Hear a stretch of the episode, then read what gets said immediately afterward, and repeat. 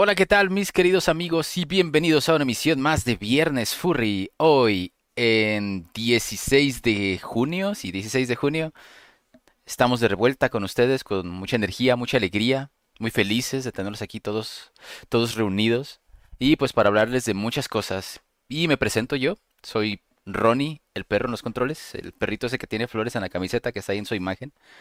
Y pues feliz de estar con ustedes, les presento a Paco Panda. Hola Paco, ¿cómo estás? Eh, sí, ¿cómo estás Paco? Estaba muteado, pero ya estoy desmuteado. Este, hola, hola a todos. Qué gusto estar de vuelta aquí después de tres semanas. Sí, la, la semana pasada no pudimos, no pudimos estar. Se supone que sí vamos a tener programa, aunque, aunque con nuestra ausencia de, de Ronnie y yo, pero no sé qué pasó ahí. Sí, aquí estamos. ¿Qué pasó, Targus? A ver, Explíquenos. A ver, ¿qué pasó? ¿Qué pasó, Targus? Ahora es tu. Ah, bueno, pues la verdad no estoy muy seguro que haya pasado. Solamente le pregunté a Coidel y dijo, ah, de veras. Y ya no me respondió nada. Entonces Ay, eso voy a decir voy a y le voy a echar la culpa. Te voy a exponer ahorita. le voy a echar toda la culpa a Coidel. Me voy a poner- Y- voy a poner los pero aquí estamos. No estoy escuchando a Coidel, que quién sabe si esté por aquí. Ni siquiera sé si vino hoy. Creo que Ah, no. caray, ¿no me escucho? Sí, sí, me escucho. Te voy a exponer poniendo los screenshots en redes sociales donde dices, nah, la siguiente semana mejor. Híjole, Qué flojera. son- no son reales, no es cierto. Pero bueno, aquí estamos en Viernes Furry y todos nos queremos mucho. Nada de exponernos los unos a los otros en este grupo. Jeje. Y también está Coidel, ya lo escucharon, siempre sí, sí vino. Sí lo escuchamos. ¿Ya? ¿No vas a ¿Y decir? ya? ¿Y ya? ¿No dijo nada? Sí, siempre Perdón, sí perdón. ya. Andaba buscando esos screenshots, no te creas. Este sí, aquí ando. Estamos en este viernes furry que sí pudimos estar todos. La semana pasada íbamos a hacer solo Targus y yo, porque creo que Apolo también nos había dicho que no podía. Y pues como que Targus y yo hubiéramos podido sacar un programa, pero pues el tema se, se comparte mejor en, en conjunto y pues decidimos esperar la presencia de nuestros queridísimos eh, monocromáticos amigos para poder explayar el tema con mejor opinión. Opinión de calidad. Me encanta que, de que Coidel calidad. Ah. dice estamos todos reunidos, pero no está Polo ahorita. Así. Ah, Sí, no, es- Ronnie, me aguasta esto. Iba a decir, ya que tenemos opiniones de calidad, aquí también tenemos a Apolo. Hola, chicos. Ay, no, está tosiendo. Es porque ya está anciano. No. Sí, siempre se la pasa tosiendo. No. Bueno, si estuviera Apolo nos comentaría cosas del clima. Ay, Pero- qué calor está haciendo, sí, muchachos. híjole. ¿Cómo les va con el calor? ¿Cómo les va con el calor? o sea, sí vamos a hablar del calor. No, pues no sé. ¿De, de qué más hablamos? Es lo que más tenemos en los últimos días. Pues, mira, eh, yo estoy tomando en este momento una taza de café muy caliente. Ay, qué rico. Se antoja. Calor, no me afecta nada. ¿Qué, qué? O sea, bueno, yo también lo haría, pero no ahorita, porque justo venía de fuera y creo que cuando uno viene de fuera llega más acalorado. Aunque en realidad está sí, más fresco afuera. Oh, Ah, bueno. sí, eso sí. Sí, yo también vengo de fuera, de hecho llegué sudando. Yo dije, ah, qué, qué, qué, qué calor hace afuera. Bueno, me haré una taza de café. Mm.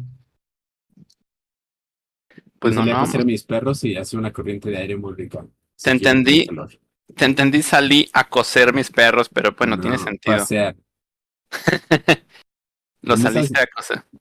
Sí. No, es que no los puedo pasear en el día si no se les queman las patas ¿A ti o a los perros? a A los dos. todos. Que Coidel sale descalzo. Sí. Yo qué, qué bueno que yo no soy papá porque sería de esos, este, de esas mamás que, que darían caldo de pollo a sus hijas con este Qué clima. Qué rico. Es que sí se antoja. Ahora entiendo a las mamás. O sea, ¿se te toca específicamente el caldo de pollo o alguna comida caliente? Caldo de pollo. No, No. pues en general, sí. Ronnie, no. ¿Ya quieres el divorcio tan rápido? No. ¿Qué tiene de malo el caldo de pollo, Ronnie? ¿No te gusta? No en este Digo, a mí tampoco. Pero ¿Qué sería la única comida caliente que sí aceptaría en esta época? Déjame pensar. Tal vez una birria. Mira, Dios. y tu Dios. Mira, Ah. de, Demetri Wolfox es de los míos, dice, se antoja un caldo de res. Oh, sí, también se antoja. Mira, Real, Real Acir Gómez, o no sé cómo se pronuncia su nombre, dice que saludos desde Brasil. Justamente estoy tomando una taza de café de café de Brasil. Está excelente. De, los diferentes países que he probado el café, es mi favorito el de Brasil. Eh, en ¿Ah, segundo lugar de, en segundo lugar de México, saludos a todos mis compatriotas mexicanos. Sí, bueno, el café en general es delicioso. A mí me gusta de cualquier parte que lo produzca chido. Pero sí se me antoja con el calor el café. Es de las pocas bebidas que se me antoja con el calor.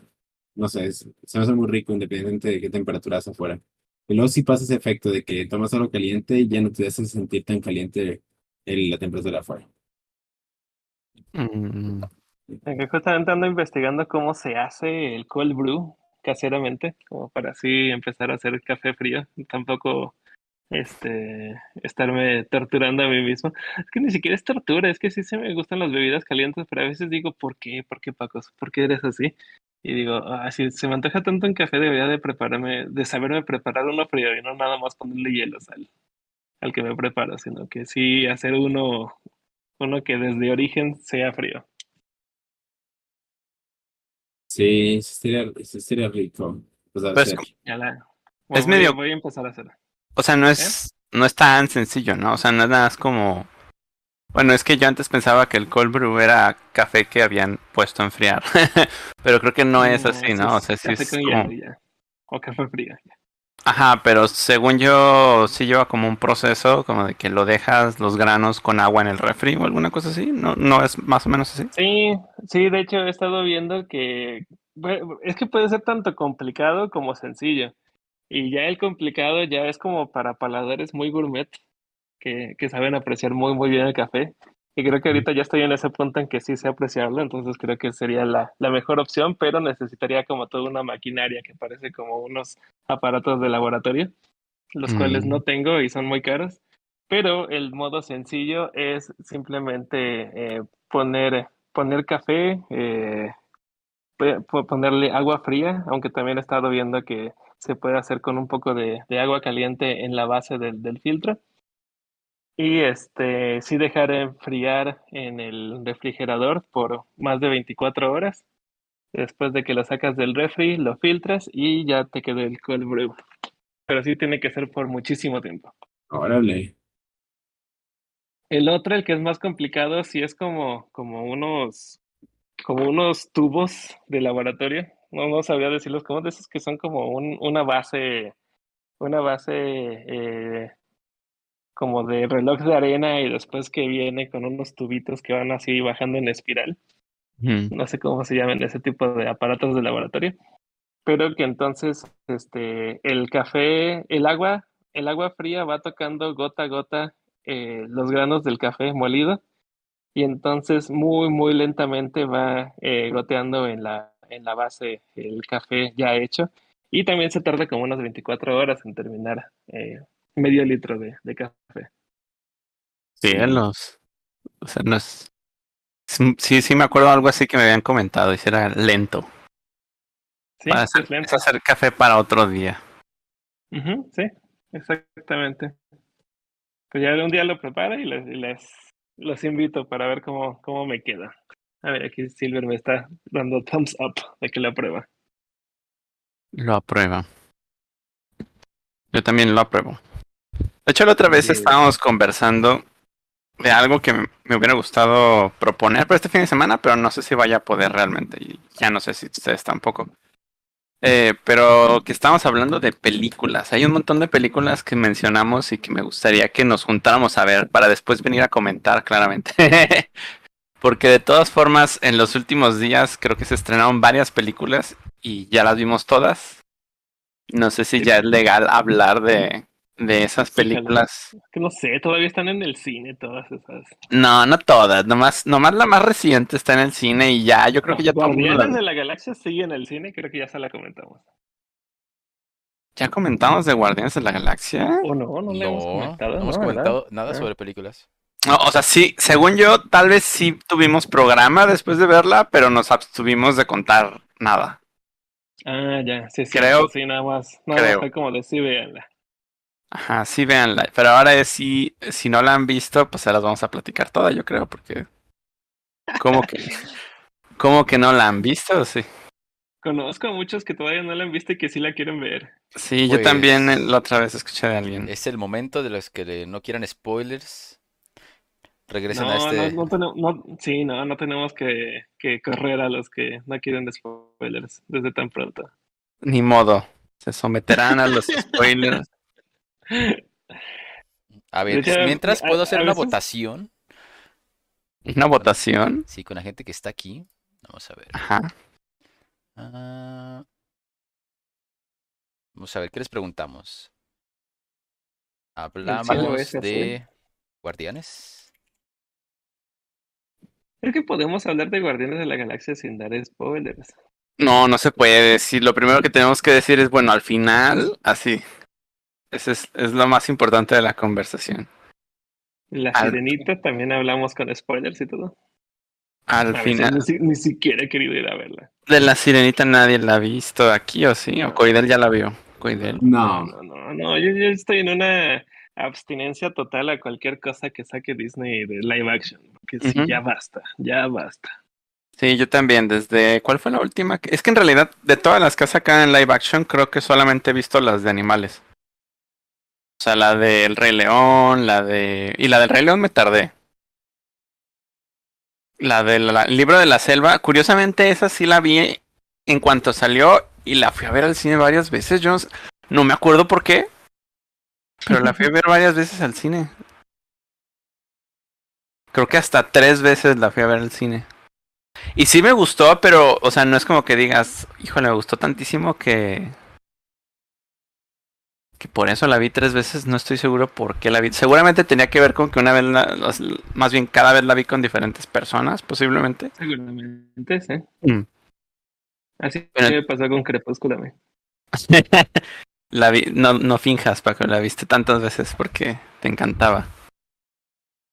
Sí me gustaba, pero no era como la película que tengo que repetir una y otra vez. Eh, sin embargo, sí es de las películas que más he llegado a ver. Y pues. Pues sí, de Disney ya no he visto más de live action y no pienso. Bueno, las de. No, no creo que fueran las primeras, pero en su momento la de Alicia en el País de las Maravillas también fue como una novedad. Y recuerdo que hasta yo decía, que- wow. Y es que por, por el hecho de que la fuera a dirigir Tim Burton, ahí esa to- todavía daba muchísima fe. Mucha Y sí, expectativa. en, en- en ese entonces no era, no era una constante de Disney de hacer eh, una adaptación live action de, de sus películas clásicas. Era más bien, a, a mí se me hizo como que Tim Burton quiere sacar la historia de Alicia, eh, adaptarla a su visión. No, no se me hacía como que querían hacer live action la versión animada. Sí, yo no recuerdo que fuera una costumbre y sospecho que posiblemente a partir de ahí vieron la oportunidad de retrabajar sus, sus IPs, ¿no? Sus, sus propiedades intelectuales de, oh, bueno, podemos sacarle más dinero a las cosas que tenemos aquí y conservar los derechos por más tiempo, yo qué sé. Porque sí se siente, no siento que muchas de esas producciones hayan tenido realmente todo el esfuerzo como de una producción triple A, no sé cómo llamarlas. O sea, siento que nada más las hicieron por hacerlas. Y con tal de vender, llegaron al cine. O sea, pero eh, incluso, bueno, la de Pinocho ni siquiera al cine llegó, ¿no? Sí, O yo sí creo llegó que al los cine. productores, no, no llegó. Yo creo que los Ajá. productores dijeron, no, en esta sí nos manchamos, no, ya, directamente a VHS, digo, digo, a Disney Plus. A Disney Plus VHS. Sí, de hecho ha, ha sido, ha sido interesante cómo la plataforma de Disney Plus a veces ya parece que la están utilizando como, como para pasar sus películas a las que ya de plano no le tienen tanta fe y sienten que van a ser como un backlash, como que solo les va a causar más problemas con la, con cómo la gente la recibe. Y siento que es el caso que ha estado pasando con alguna de sus películas. Y otras que siento que al- a propósito hacen demasiada publicidad como para aprovecharse ese backlash para publicidad, quién sabe, no sé si les funcionó lo de, lo de por ejemplo, la sirenita con eso. Es que no creo que a ellos les preocupe la opinión de las personas, sinceramente. O sea, les preocupa la elección de verla o no en el cine.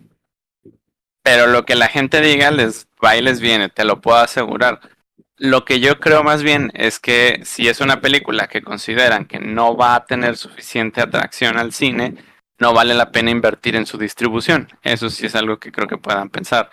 Y en la plataforma de Disney Plus, pues a ellos en teoría les sale gratis. O sea, realmente no, porque obviamente tiene un costo de operación en los servidores y si la gente la descarga mucho y si la gente la descarga poco, son diferentes costos, ¿no?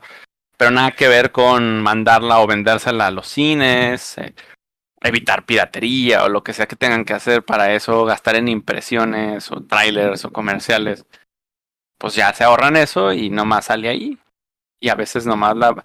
Como esta película de Un Mundo Extraño, si se llama así, es una animada.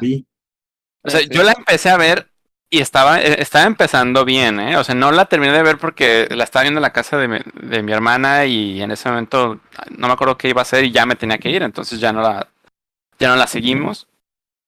Pero creo que está bien. No la he visto toda como para tener un criterio completo. Lo que se me hace raro y la razón por la que la mencioné es que recuerdo que en redes sociales la estaban publicitando con imágenes que no parecían oficiales de Disney. No sé si las llegaron a ver. Sí, les recuerdo, sí. Estaban muy raras. Parecía que las, parecía que se las había enca- encargado a dibujar a la persona a la que le estaban pidiendo, no sé, el trabajo de marketing en redes sociales. Y es como de, sí, yo, yo me aviento los dibujos. Oye, pero es una película animada. O sea, ya es, ya son dibujos. Puedes, puedes capturar imágenes o te pueden mandar assets de la marca. No, no, no. Se aventó unos dibujos. No sé, no sé si eso tiene una explicación o por qué, pero se ven bien raros porque hay unos que no tenían como tan, pues tan buena calidad. O estaban muy cutres para, para hacer la cuenta oficial de Disney publicando anuncios de una película. No sé si los, tú sí los viste, Paco. Sí, sí, sí, sí los recuerdo. Eh, sí, se me hizo como, como una, como algo bien raro y realmente nadie estaba comentando al respecto. Eh, o sea, los mismos comentarios de la película no decían absolutamente nada sobre el, sobre el dibujo en sí, pero sí eran dibujos, pues no puedo decir que de mala calidad, porque pues sí estaban bien, pero no se notaban profesionales como al nivel de lo que haría Disney. Mm. Se, se sentía como que había sido el fan art de alguien que subió en DeviantArt y que sí se tomó mucho esfuerzo ahí, que aprendió a usar pinceles digitales, eh, que, lleva como un año de experiencia y que yo creo que el artista que haya subido eso dijo, oh, estoy muy orgulloso de eso, pero de pronto Disney los usó como, como, como oficiales. Eh, eso es lo que pasa pues no, no sabemos si realmente eso es lo que, lo que sucedió, si se agarraron como fan arts o si realmente eh, le dijeron al de marketing, ay, pues no, los dibujos, si tú dibujas bien bonito. Eh, pero sí, sí se me hizo como una acción demasiado eh, extraña de, Disney. O sea, si, si tenía tan poco presupuesto esa película para su para su marketing, porque realmente tuvo muy poca. O sea, yo creo que ellos mismos sabían que, que la película iba a fracasar y no la publicitaron tanto. Apenas si veía unos espectaculares en la calle y, y nada más. Eh, creo que nunca vi un solo tráiler en ninguna película en el cine durante esa época que hablara sobre esa película. Eh, y, y, por ejemplo, ahorita están haciendo un spam con, con la sirenita un spam que hasta se hace enfadoso, porque pues a esa película yo creo que sí le pusieron demasiado presupuesto y quieren recuperarlo a fuerzas. Están haciendo su try hard para recuperar el presupuesto invertido, no, no quieren perderle. En cambio, con la de Un Mundo Fantástico, ni siquiera tenían miedo de perderle dinero a esa película, por alguna razón. Sí, también yo creo que también ya, ya este proyectan varias de sus ganancias en cosas que van a trascender en parques, ¿no? O en mercancía porque sí siento que es como que no, no, no va a haber una atracción o no va a haber mercancía trascendente de esa película, ¿no? Va a ser como que, bueno, pues X, no, no, no tiene, mételo como pérdidas o escríbelo como impuestos o algo y vámonos. Y yo siento que a diferencia de la sirenita, que yo siento que sí le proyectan también mucho como trascendencia con, con el público, ya sea infantil o preescolar, que es al que podría dirigir la venta de juguetes. Yo creo que es por eso que también están tratando de meterle tanta publicidad. Que se me hace muy triste porque le están apostando a lo seguro. Eh, porque pues La Sirenita ya fue un éxito que, que existió en, a finales de los ochentas y pues quieren replicarlo y saben que la, la, gente ya está familiarizada con la historia y tiene más morbo de, de ver eh, algo que, que, sabe, que incluso ya saben cómo termina. Mm. Eh, que una propuesta nueva, que a mí se, esta de un mundo fantástico yo la puedo comparar muy, muy similar a películas como Atlantis o, eh, ¿cómo se llamaba la del tesoro? La isla del tesoro, pero era el planeta del tesoro.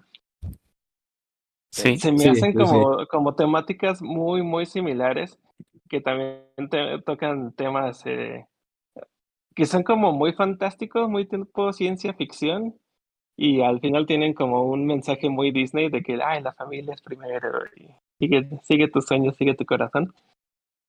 Eh, que no sé, a mí se me hace más interesante que Disney tenga propuestas nuevas, pero pues las, las ignoran por completo. Mm, yo, yo pensaba que la habían ignorado por completo por el miedo que le tuvieron como cuando estaban publicitando la de Lightyear y que todos se le fueron encima por lo del beso gay.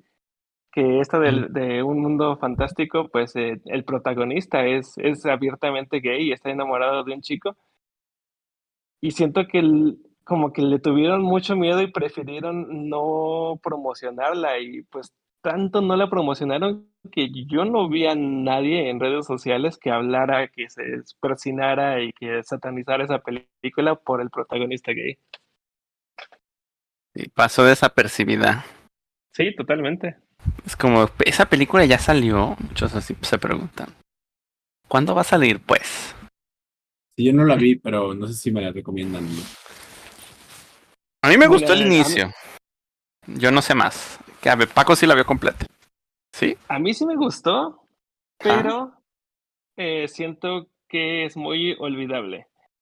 Porque uh -huh. a pesar de que el, el, mundo que plantean, el universo que plantean en esa película está bastante interesante, eh, los protagonistas no tienen, o sea, como que no, uno no termina de conectar con ellos y como que ellos tienen como sus problemas y es así como de, ah, pues chido, ¿no? Qué bueno si los resuelves, qué, qué bien si no.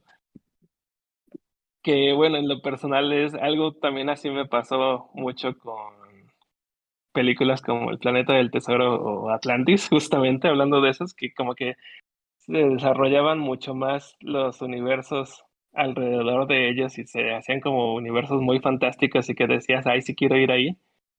Que tanto el, el, la misma trama de los protagonistas que se hacen un poco olvidables. Por ejemplo, yo no me acuerdo de los personajes de Atlantis. Creo que el protagonista se llamaba Milo. El sí, planeta del tesoro. Me acuerdo cómo lucen, pero no, no me acuerdo de sus nombres o cuál es como su, su deal.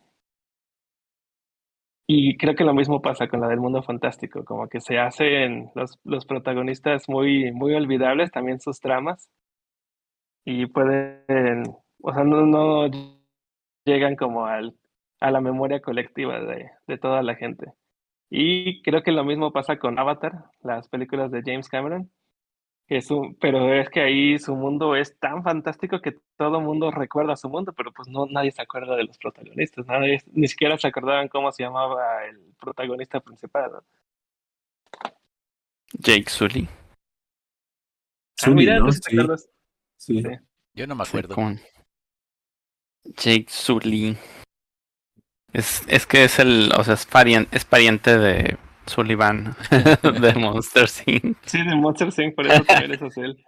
Que mira que, eh, por ejemplo, siendo una película que quieren hacerla los de Avatar, las que quiere, quieren hacerla como parte de la cultura popular nueva, mm. eh, que sean como películas muy, muy recordables, como Star Wars, Terminator, eh, Titanic, todas las películas de Marvel, donde pues la gente se vuelve fan de, de, sus universos, de sus películas, de todo lo que plantean, pero no se vuelven como eh, Sarah Connor o Luke Skywalker, eh, Iron Man, eh, que pues todos recordamos muy bien quiénes son todos ellos, incluso los de Titanic, nos acordamos de Rose y Jack, pero de Avatar realmente como que a nadie nos importa qué es lo que está pasando con los protas, nos importa más como que nos sigan planteando cómo es el universo, ¿no?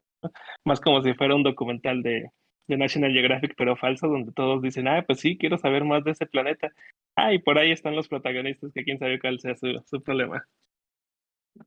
Sí, es correcto. Y no siento que vaya a haber como fans de Avatar y luego convenciones que sean como únicamente de los fans de Avatar, que no tienen nombre los fans de Avatar, ¿sí? Serían, ¿cómo se llaman la tribu esa? Navis, no. Los Navis. Navis. Sí, no sé. Es que siento, siento que ahorita es un poco más complicado. Navisona. Bueno, es solo mi perspectiva, ¿no? Siento que era mucho más fácil hace 40 años, 30 años todavía, eh, que se crearan comunidades con- eh, conforme a un solo como nicho. Y siento que la última gran comunidad que surge en base a una saga de películas fue Harry Potter, porque después de eso no he visto como que ese boom de gente de generación generacional que crece con eso. Y, y, o sea, y supe de mucha gente que le gustaban mucho los Juegos del Hambre, ¿no? Y, pero no era como, como que, ah, pertenezco a este nicho de personas que s- rodean como su interés y, sus, y su círculo amistoso en el fanatismo por esta saga de películas de los Juegos del Hambre. No, no, No, pues es que nadie quería vi- vivir en el, Bueno, nadie quería vivir sí, en el mundo que planteaba los Juegos del Hambre. Y, y lo menciono ir a Hogwarts. eh. No, bueno, sí tienes razón, pero lo menciono porque también tenía libros y también tenía películas, ¿no? O sea, es una comparación similar a Harry Potter, pero no he visto ese boom desde Harry Potter yo. Y siento que era mucho más fácil antes del internet, donde no te bombardeabas con tantísima información y lo poco que encontrabas que te gustaba te ayudaba a encontrar otras personas y ahorita ya encuentras personas de cualquier nicho, que hace que ya no se, se apeguen tanto. No sé si sea eso, es mi teoría. O sea, no sé, no sé si entendí tu, o sea, tu punto es que ahora los fandoms son más fragmentados, o sea, son como, son más chiquitos porque hay más cosas que ver. No más chiquito, yo siento que ahora los fandoms están más mergeados, como que más fusionados en, en, en subculturas más generales, o no subculturas, pues más en, en cosas más generales, por el hecho de que ya no he visto, ah, como lo que menciona Paco, surgir un fandom como lo que fue el fandom de Star Wars en su momento, como lo intentó hacer las, pel- las películas de Avatar, ¿no? Que fuera como un, un al, al, nivel de ese, de ese fanatismo. No sé. O sea, pero es que yo siento que sí, as- así han salido varias cosas, nada más que, o sea, los medios se actualizan. Porque, o sea, los medios tratan de que la gente no se aburra o no, o no sienta que a las cosas que está consumiendo son iguales a las de antes, aunque ahora pareciera al revés porque te sacan mucho el concepto de la nostalgia, pero finalmente la gente quiere cosas nuevas, ¿no? Por algo están saliendo. Si no, pues nada más veían lo mismo de antes y listo. El punto es, antes había películas y era como una forma de hacer sagas, luego de pronto estuvo la moda de las trilogías, luego de pronto estuvo, este, ahora es como el auge de las series realmente, y, hay muchas como series que generan esa, ese fandom, y bueno, sí, para ejemplos tienes Marvel, o sea, Marvel es, es un es un monstruo de atracciones, es siempre estuvo ahí en formato de cómics, pero ahora con las películas es otro mundo de, de fans. Y, y pues creo que si no puede, o sea, es completamente comparable a Star Wars, de hecho es superior, porque pues, Star Wars fueron pocas películas y pocos contenidos hasta hace unas décadas. eh, en donde hubo como un boom de Star Wars.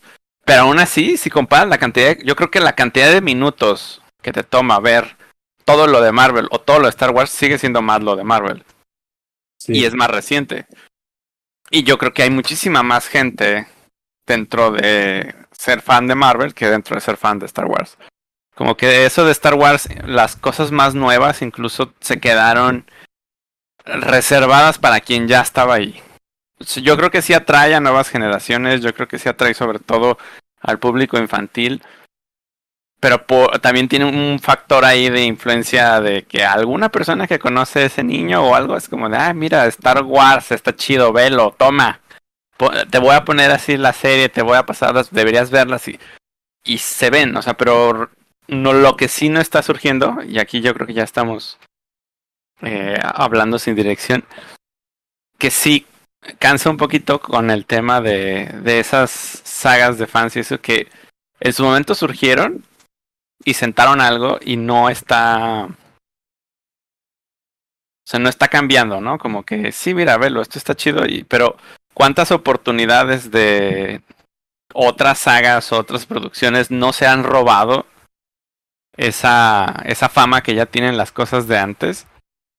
Cuando los productores deciden invertir sus recursos en sacar dinero a través de esas propiedades que ya son famosas y que ya tienen un negocio asegurado a tratar de arriesgarse con cosas nuevas. Yo creo que ahí a lo mejor está parte del punto de lo que mencionas. O sea, más bien hoy en día no vemos tantas, o sea, vemos producciones nuevas o nuevos formatos de cosas que ya se conocían y no vemos tantas cosas nuevas porque la gente no se quiere arriesgar y antes no había nada nada así, ¿no? O sea, que que había de nostalgia? James Bond, o sea, sí sí había producciones de James Bond desde mucho antes, ¿no? O Batman o que y de ahí a lo mejor sí posiblemente sentaron alguna base.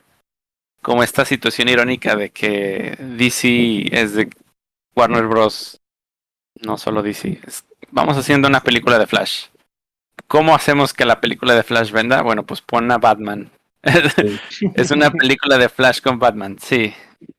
o sea, no pudo ser solo de Flash. tenía que llevar a Batman, ¿no? Supongo que el tema del cómic o lo que sea en lo que se esté basando era parte del punch y tenía que ver con esos personajes. Pero sí se me hace como un poquito sangrón. Que prácticamente todo lo que tenga que ver con DC o tiene a Batman o no, o no va a pegar.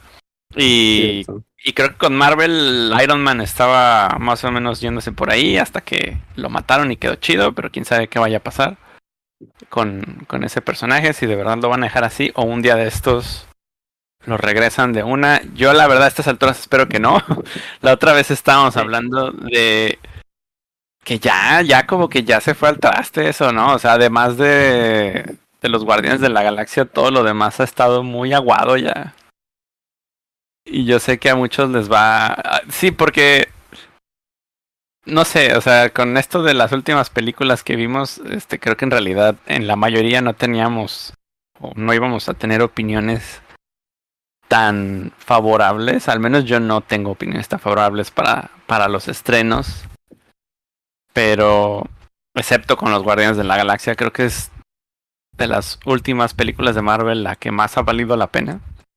Pero todas las demás, híjole, se está, se está volviendo muy monótono y, y muy sin sentido. Así es que no sé cuánto más les vaya a durar realmente el éxito, si se va a empezar a transformar ya en algo de un grupo de aferrados, como siento, con, con el debido respeto, como siento yo que es Star Wars, que es un, un, un producto para un grupo de aferrados y está bien, o sea, hay gente que le gusta y está bien estar aferrado a algo y si te gusta no importa, nadie lo tiene que calificar. Pero sí creo que, que sí es muy de nicho ya, o sea, se transforma en algo de nicho, o sea, y no digamos otras cosas como, no sé, El Señor de los Anillos o Harry Potter está en un limbo extraño porque siento que fue muy generacional y lo intentaron, de alguna manera lo intentaron llevar más allá con otras producciones que fueron, fueron horribles. Sinceramente, las de Animales Fantásticos no. No entiendo. La fue tan buena.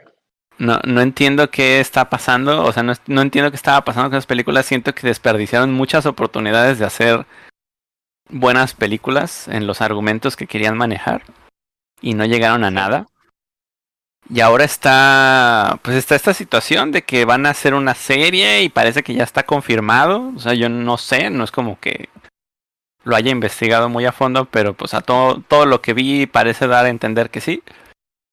Y es como... ¿Y, que es como un reboot lo que quieren hacer? Ajá, sí, es un... O sea, sí. Sí, o sea, vamos a hacer una serie de, de Harry Potter que la verdad sí la vería.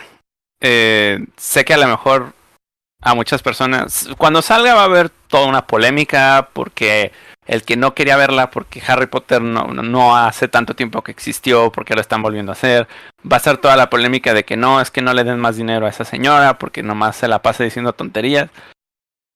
Pero al final, pensando en el tema de narrativas y las historias y el factor a lo mejor de sí tener un cierto apego a los personajes, aunque en realidad siento que no son muy buenos personajes. Ya en retrospectiva, o sea, solo creo que cuando los consumía de niño, para mí era como de wow, Harry Potter, ¿no? Eh, pero siento que el formato serie es más apropiado para lo que está ahí. Si es que es algo así que, de todas maneras, siento que Harry Potter fue una historia construida como escultura, o sea, le fue agregando y lo fue adaptando a lo que tenía. O sea, no, no me consta que tuviera muy claro todo desde un inicio la autora. Lo que sí veo, y, es algo que es mucho poner de mi parte, como de expectativa, pero siento que la autora, J.K. Rowling, cuando escribió Harry Potter, tal vez no lo sabía por cómo, cómo creó la historia, tal vez no lo sabía, pero siento que quería escribir historias de detectives. Porque Harry Potter es una historia de un niño detective. O sea, es un niño bien metiche. Es un niño que no tendría por qué estar resolviendo los problemas del mundo mágico. Pero él siente que sí. Él siente que sí, que tiene más capacidad que todos los demás. Entonces, en realidad es un personaje muy soberbio. Pero, pero siento que es como un pequeño mago Sherlock Holmes. O sea, como que él está tratando de investigar misterios todo el tiempo y averiguar qué está pasando con la persona que mató a sus padres y, y Sí, que sí, al sí. parecer está tratando de matarlo a él todo el tiempo. Entonces sí es como un detective. Y curiosamente ahora J- JK Rowling lo que está publicando muchos años después son historias de detectives bajo el nombre de, de otro autor. O sea, se cambió el nombre como autora. No sé por qué exactamente, porque tiene esta historia de que defendía en su momento a capa y espada de que es cierta, pues, o sea, tiene su tiene sus fundamentos de que cuando quería publicar le dijeron, "Pero no pongas tu nombre, ¿por qué no? Porque es de mujer." Y a las mujeres no las aceptan mucho en el mundo editorial. Y entonces se ofendió y pues, ¿cómo no? Dijo, y aparte voy a poner el apellido de mi abuela o algo así. El caso es que pues ahora está haciendo exactamente lo contrario, porque ahora sí está publicando bajo un nombre masculino de autor. Y eso vuelve muchísimo más intrigante su polémica con las personas trans, ¿no? Así es como, ¿de qué estás hablando, JK Rowling? Si tú tienes un nombre masculino por ahí para tus publicaciones. O sea, Eh, solo está en negación, una negación muy, muy densa. No sé si es, o sea, está muy raro y no he leído sus libros más allá de Harry Potter. Una vez estuve a punto de comprar uno que es como de una criatura mágica y era como un libro navideño y me llamó mucho la atención. Pero no, no he leído más allá de. ¿Cómo? ¿Qué te detuvo de comprarlo? Yo creo que el precio. El- la, la duda de no saber si, si iba a ser bueno y costaba, no sé, como 300 pesos, 400 pesos. Y dije, mm, o sea, es como un precio muy estándar del libro, ¿no? Pero, pero no sé. Eh, dije, ay, voy a creo que me, me dije, voy a investigar más antes de leerlo y, y ya, pues ahí se quedó la iniciativa de comprarlo. Sí. Pero sí creo, así volviendo al tema de la serie, sí creo que como serie puede estar mejor y me gustaría que exploraran más esa perspectiva como de misterio, como de serie de misterio, no tanto como serie de mundo fantástico, que originalmente pues Harry Potter se presentaba así, ¿no? Como de, mira, este es el mundo fantástico de Harry Potter y y tal cual era el marketing. O sea, llegaron a vender libros que no tenían nada, están como licenciados, tenían como la licencia de la Warner Bros. Era como del mundo fantástico de Harry Potter. Los recuerdo así verlos en los aparadores. pero no eran de, de JK Rowling, no sé exactamente qué contenidos tenían. Y pues ahora se llama Wizard World, su supuesta Sí. como Wizarding World of Harry Potter. sí. Ajá, alguna cosa así como que su universo extendido lo intentó ahí como de marketear. No sé qué relación le va a dar la serie, así como decir, ya, borrón y cuenta nueva, las películas quedan en el pasado, ahora hablemos de a detalle de su infancia, ¿no? Y, y bueno, esperen cualquier polémica por cualquier cambio de, de aspecto en los personajes. Ya sabemos que eso va a suceder. Ya sabemos, o sea, todo el mundo es como, es que eso está de moda, pues no, no tiene que estar de moda, no, o sea, también es una cosa muy natural, no deberíamos ser tan clavados con ese tema, o sea, es como, no sé, a lo mejor en algunos casos la gente tiene, mm, no, no creo que la gente tenga razón en ofenderse por el cambio a un personaje, pero sí, es que es parte de abonar al al ruido y a, y a prestarle mucha atención a cosas que no son muy relevantes. Sí, Pero yo hecho- creo que va a suceder.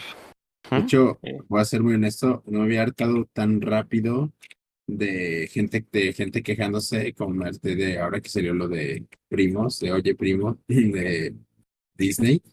Dios mío, habían pasado cuatro horas de eso y yo estaba así de ya cállense la boca y el hocico, todo lo que están tuteando al respecto. No vean la pinche serie ya, perdón. No vean la mendiga serie ya, no les gustó. O sea, yo entiendo que es- está bueno que critiquemos las cosas, pero si ya, o sea, ya, ya parece que ahorita es, es un protocolo, ¿no? Sale un proyecto nuevo y todos los pseudo mamilas que se sienten animadores van a, estar así de, no, es que esta historia, es que este writing está tratando de apropiarse de una cosa, es como que ya, ya estoy hasta la madre de eso, ya, yo no veo las series que no me gustan, pero tampoco voy y publico así de que memes y esto y aquello, y luego es que mira, no, y es que esto, y, y se vuelven unos como, o sea, como, como, como si la opinión de, de la crítica del, de, de las caricaturas y las series que salen ahorita fuera, no, no fuera algo que estuvieran esperando las, las empresas y fuera a cambiar el hecho de lo que están haciendo. Pues, no sé, no sé, yo siento que es muy pointless, como todo, todo el backlash que está recibiendo ahorita lo de la serie, porque es como que, bueno, no la vean y eso ayuda mucho más, no darle rating que andar haciendo su spam masivo, no sé. Sí, de hecho la, la dan a, a conocer muchísimo más, pues eso le pasó a la Exacto, de Vilma. exacto. Sí, A la de. Vilma, pues este, de pronto todo el mundo la empezó a odiar y uff, qué éxito tuvo y hasta temporada 2 van a ser. ¿Te acuerdas, Ronnie, que me mostraste en persona ese tráiler? O sea, que me dijiste, mira, ¿y qué fue lo que te dije? Que fue como un, ah, es The Loud House, pero pocho. Sí. "Mm, ok, va. No, no, no, no me interesa, pero pues va. O sea, así fue de que, pues, X. Si no te gusta algo, no te interesa, no le das difusión, pero yo siento que hasta, hasta eso ya se va a volver como un, un clickbait que van a utilizar varias distribuidoras para, para darle incluso más popularidad a esa serie, porque te pronto que si esa serie sí Oh, sale, claro. si esa serie sí sale, te prometo que tendría un chorro de rating. Y las personas a la hora que le- les atrapa, que van a meter una referencia como que, que ahora sí sea accurate, porque van a hacer su estudio de mercado, van, van a hacer su, su estudio de todo lo que están diciendo, eh, y van a agarrarse unos mexicanos o lo que sea, van a, van a ir al reino de los Kong por algún mexicano, y, y van a ponerlos a trabajar en la serie, y van a poner una referencia donde dice algún tipo de slang mexicano y ahora sí a todo el mundo le va a gustar y se van a quedar bien atrapados con la serie. ¿Y qué pasó con todo ese backlash? Fue publicidad gratis. Ajá. Pues No sé. sí, o sea, creo que un tema es ese, la publicidad. A mí lo que me resulta muy curioso es que creo que estamos atrapados. Esta opinión está. Todavía la he estado procesando. O sea, desde los. Desde el que salió. Y desde antes tenía como unos pensamientos ahí. A ver si no cruzo demasiado las ideas. Pero creo que estamos atrapados en un tema ahí como de guerra cultural. Y es una exageración decirla así, guerra cultural, pero, pero sí, o sea, que tiene a unos peleados con otros porque aparecen en pantalla y, y unos defienden como es que nunca salimos en pantalla, nunca hay nada parecido a nosotros en la tele. Y ahora que están saliendo en la tele personas parecidas a nosotros, a ustedes les ofende. Y es como, no, no es eso, es que las cosas no son así. O sea, y es como un bla, bla, bla, bla, bla. Y no sé, siento que no son temas importantes, pero se, se están robando la atención de esta generación. No estamos hablando de otra cosa más que de cuestiones raciales, pero ni siquiera importantes. O sea, sería importante a lo mejor hablar de que no está chido que a alguien sí le disparen por tener el color de piel de cierto color y a otra persona no, o sea, simplemente porque parece que traen un arma. O sea, eso sí sería un tema importante.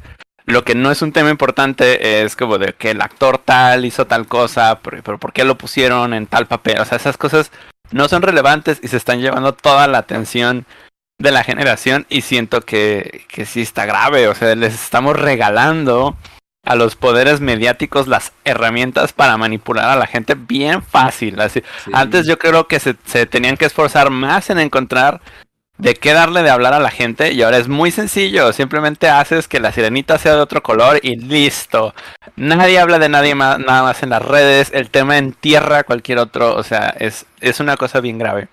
Sí, además, yo, o sea, te, lo prometo, fui a visitar una vez a unos primos de un, uno- los primos de un tío que vivían en Los Ángeles, pochazos los vatos, ¿no? Se, se emi- emigraron sus papás hace los 60, 70, llevan viviendo ahí, hablaban Spanglish. Era literalmente lo que está poniendo en esa serie, te lo prometo. Así estaba la casa, así estaban, o sea, y es como que, pues, ¿por, por qué se están enojando de que no nos representa, que eso, que aquello?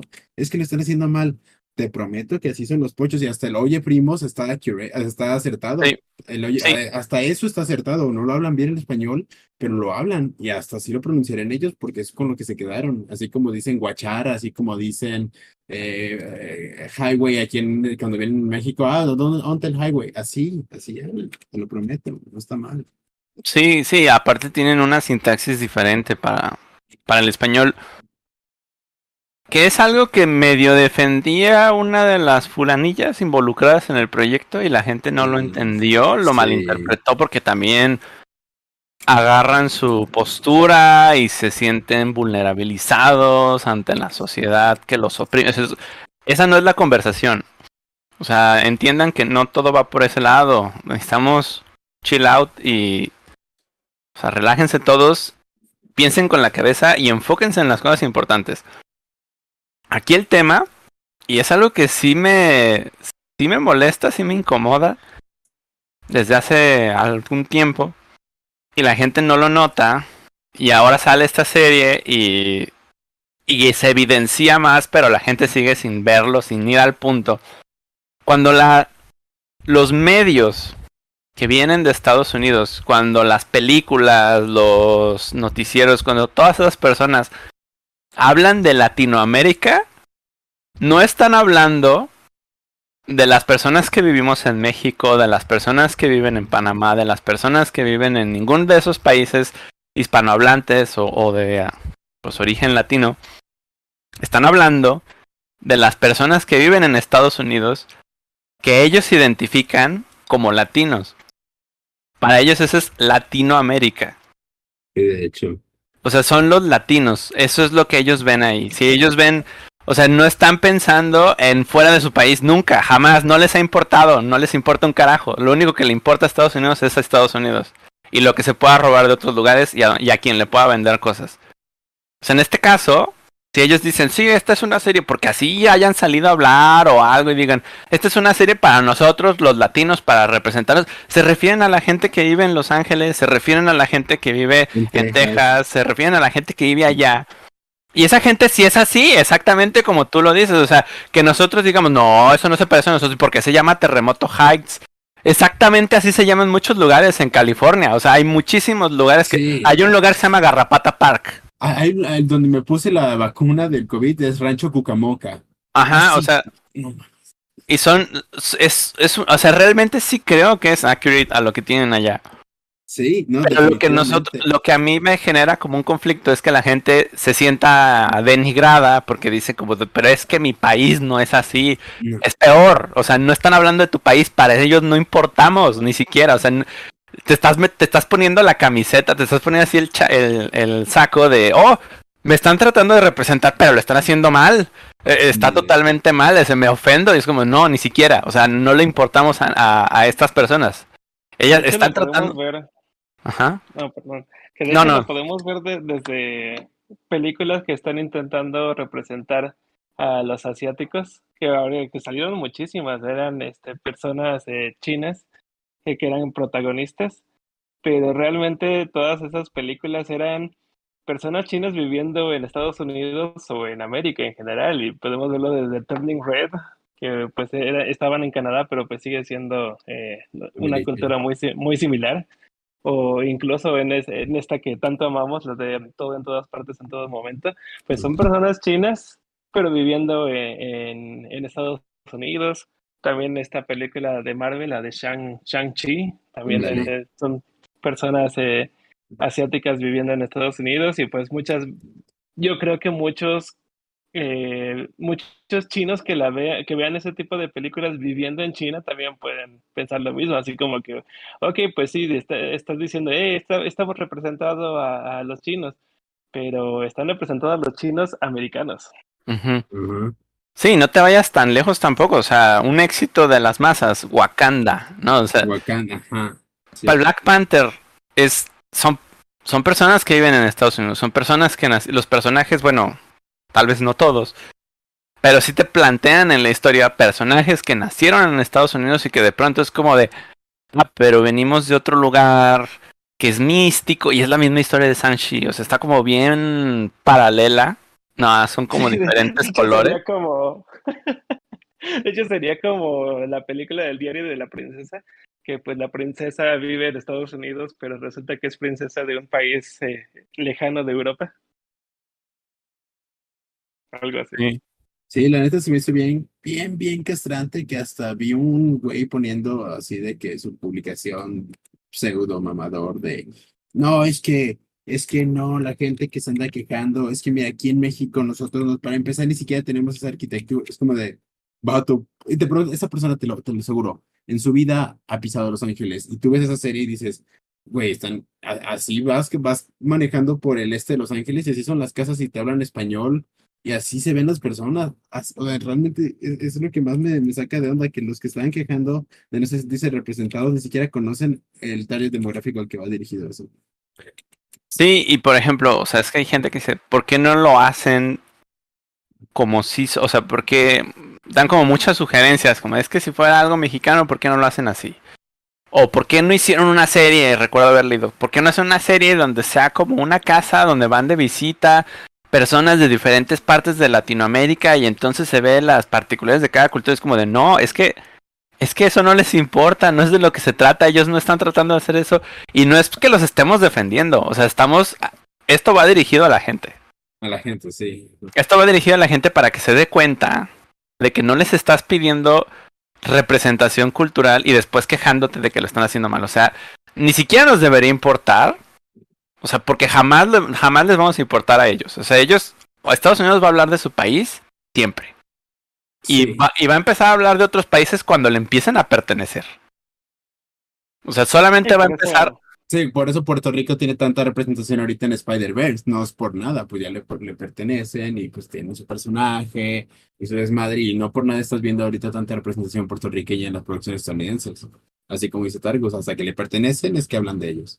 Y de desde siempre, ¿eh? Bueno, perdón, No, sí. ando interrumpiendo.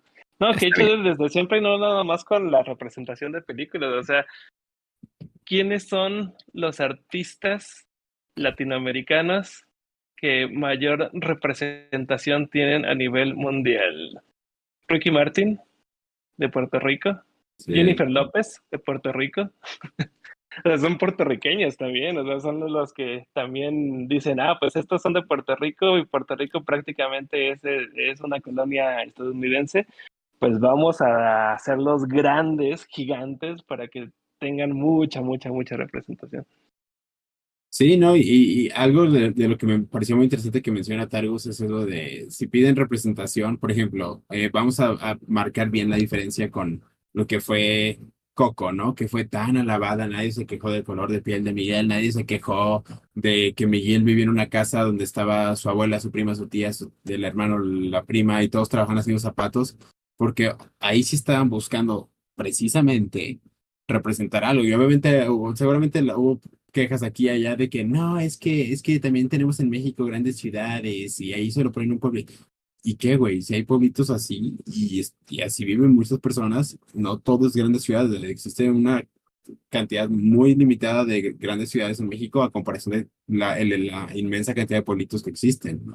Y es como que... Pixar, Pixar ya es otra cosa, porque Pixar sí hace bien su tarea cuando es la hora de hacer películas. Pues también con la, cuando hizo Luca, cuando hizo Luca, o sea, no, no fueron italianos viviendo en Estados Unidos o cómo cree Estados Unidos que es Italia. O sea, sí se fueron a Italia a ver cómo se vive para allá y le hicieron una muy buena representación a Italia.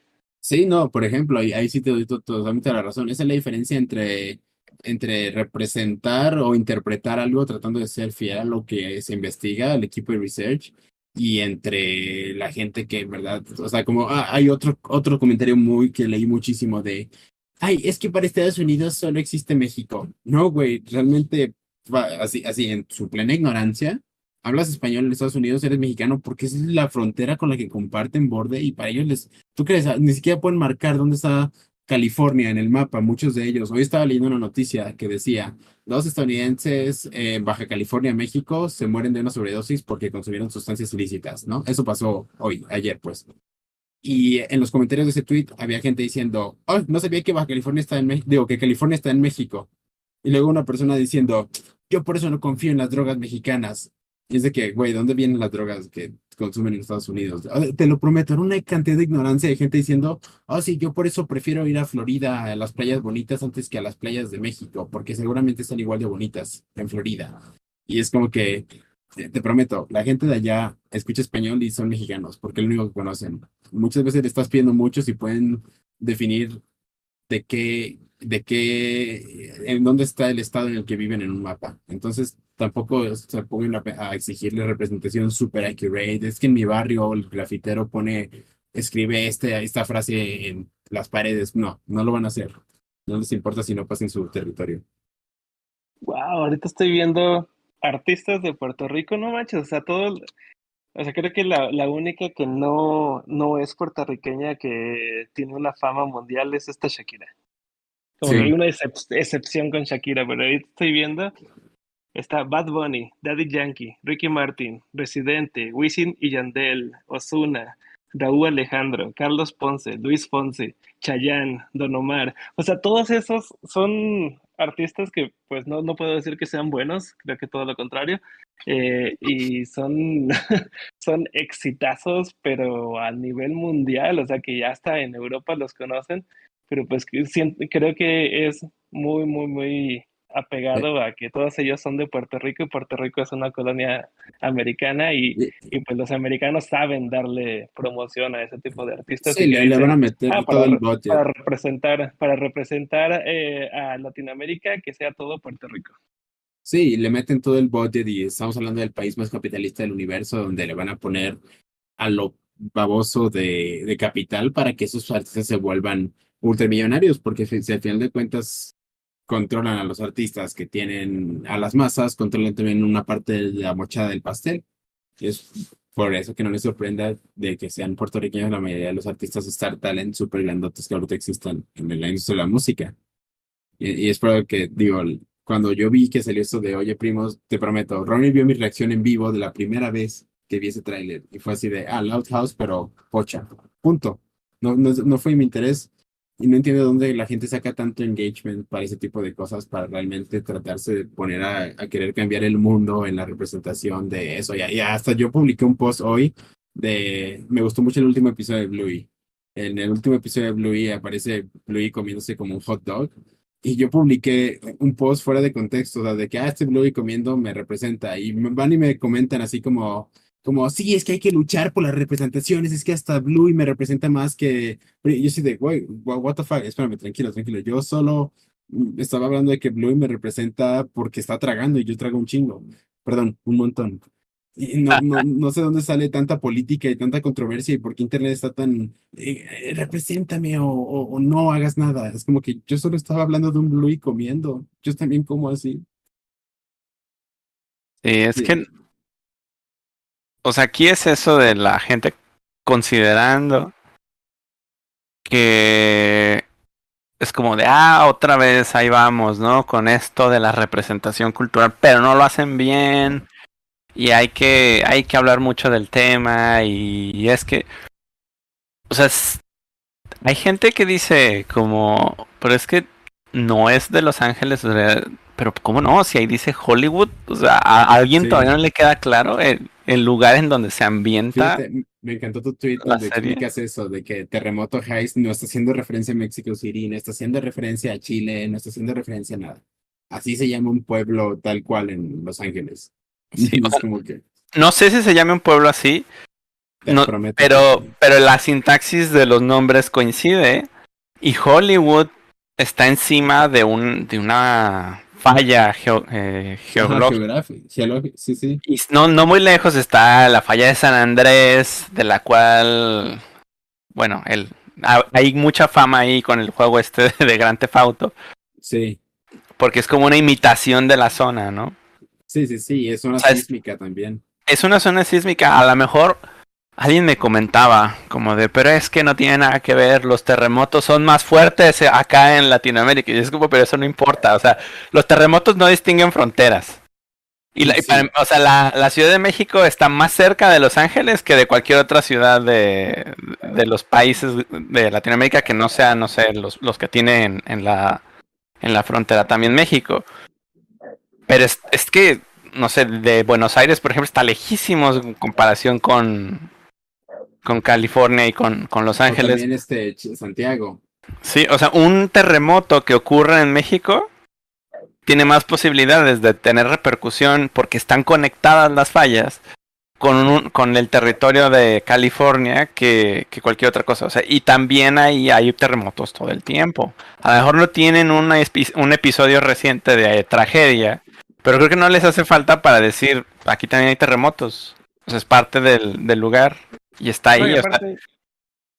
Yo creo que los, ah, los americanos, bueno, los estadounidenses están todo, eh, mucho más traumados y tienen más en claro eh, el episodio que pasó en 1994 en Los Ángeles, que fue un terremoto que, que pues sí destruyó gran parte de la ciudad y algunos de sus, eh, de sus carreteras que tenían varios pisos, como los que tiene la Ciudad de México también que Mm. tenían como varios pisos, se, se hicieron sándwich y mataron a muchísimas personas.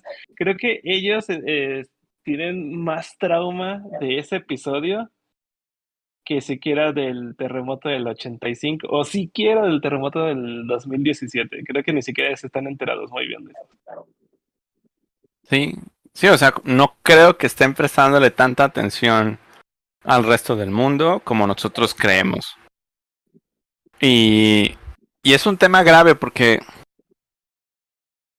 la gente se siente como volteada a ver y señalada y ofendida, pero en realidad ni siquiera, y eso debería despertarnos un poquito en, en lo que está sucediendo, en lo que estamos consumiendo y en lo que estamos aceptando, porque justo mencionaba, o sea, estamos en una guerra cultural y Estados Unidos la está exportando, o sea, era originaria de Estados Unidos y ahora la está exportando al resto del mundo y no está chido.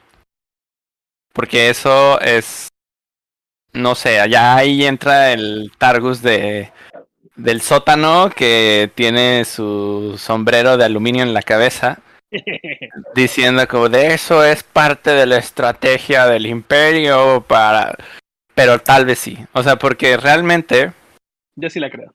Una Divides. tan masiva. ajá o sea divides a la gente y la controlas es más fácil de controlar a la gente cuando está dividida que cuando está hermanada y antes es bueno la población de Estados Unidos que hacen bueno pues vienen de muchos lados tienen características afines entre unos, pero distintas entre otros, entonces polarízalos, haz que estén todo el tiempo divididos, haz que ellos se fragmenten, haz que ellos se, más bien se segmenten, se identifiquen fuertemente con una máscara cultural de decir, sí, yo soy de ascendencia latina o mexicana directamente.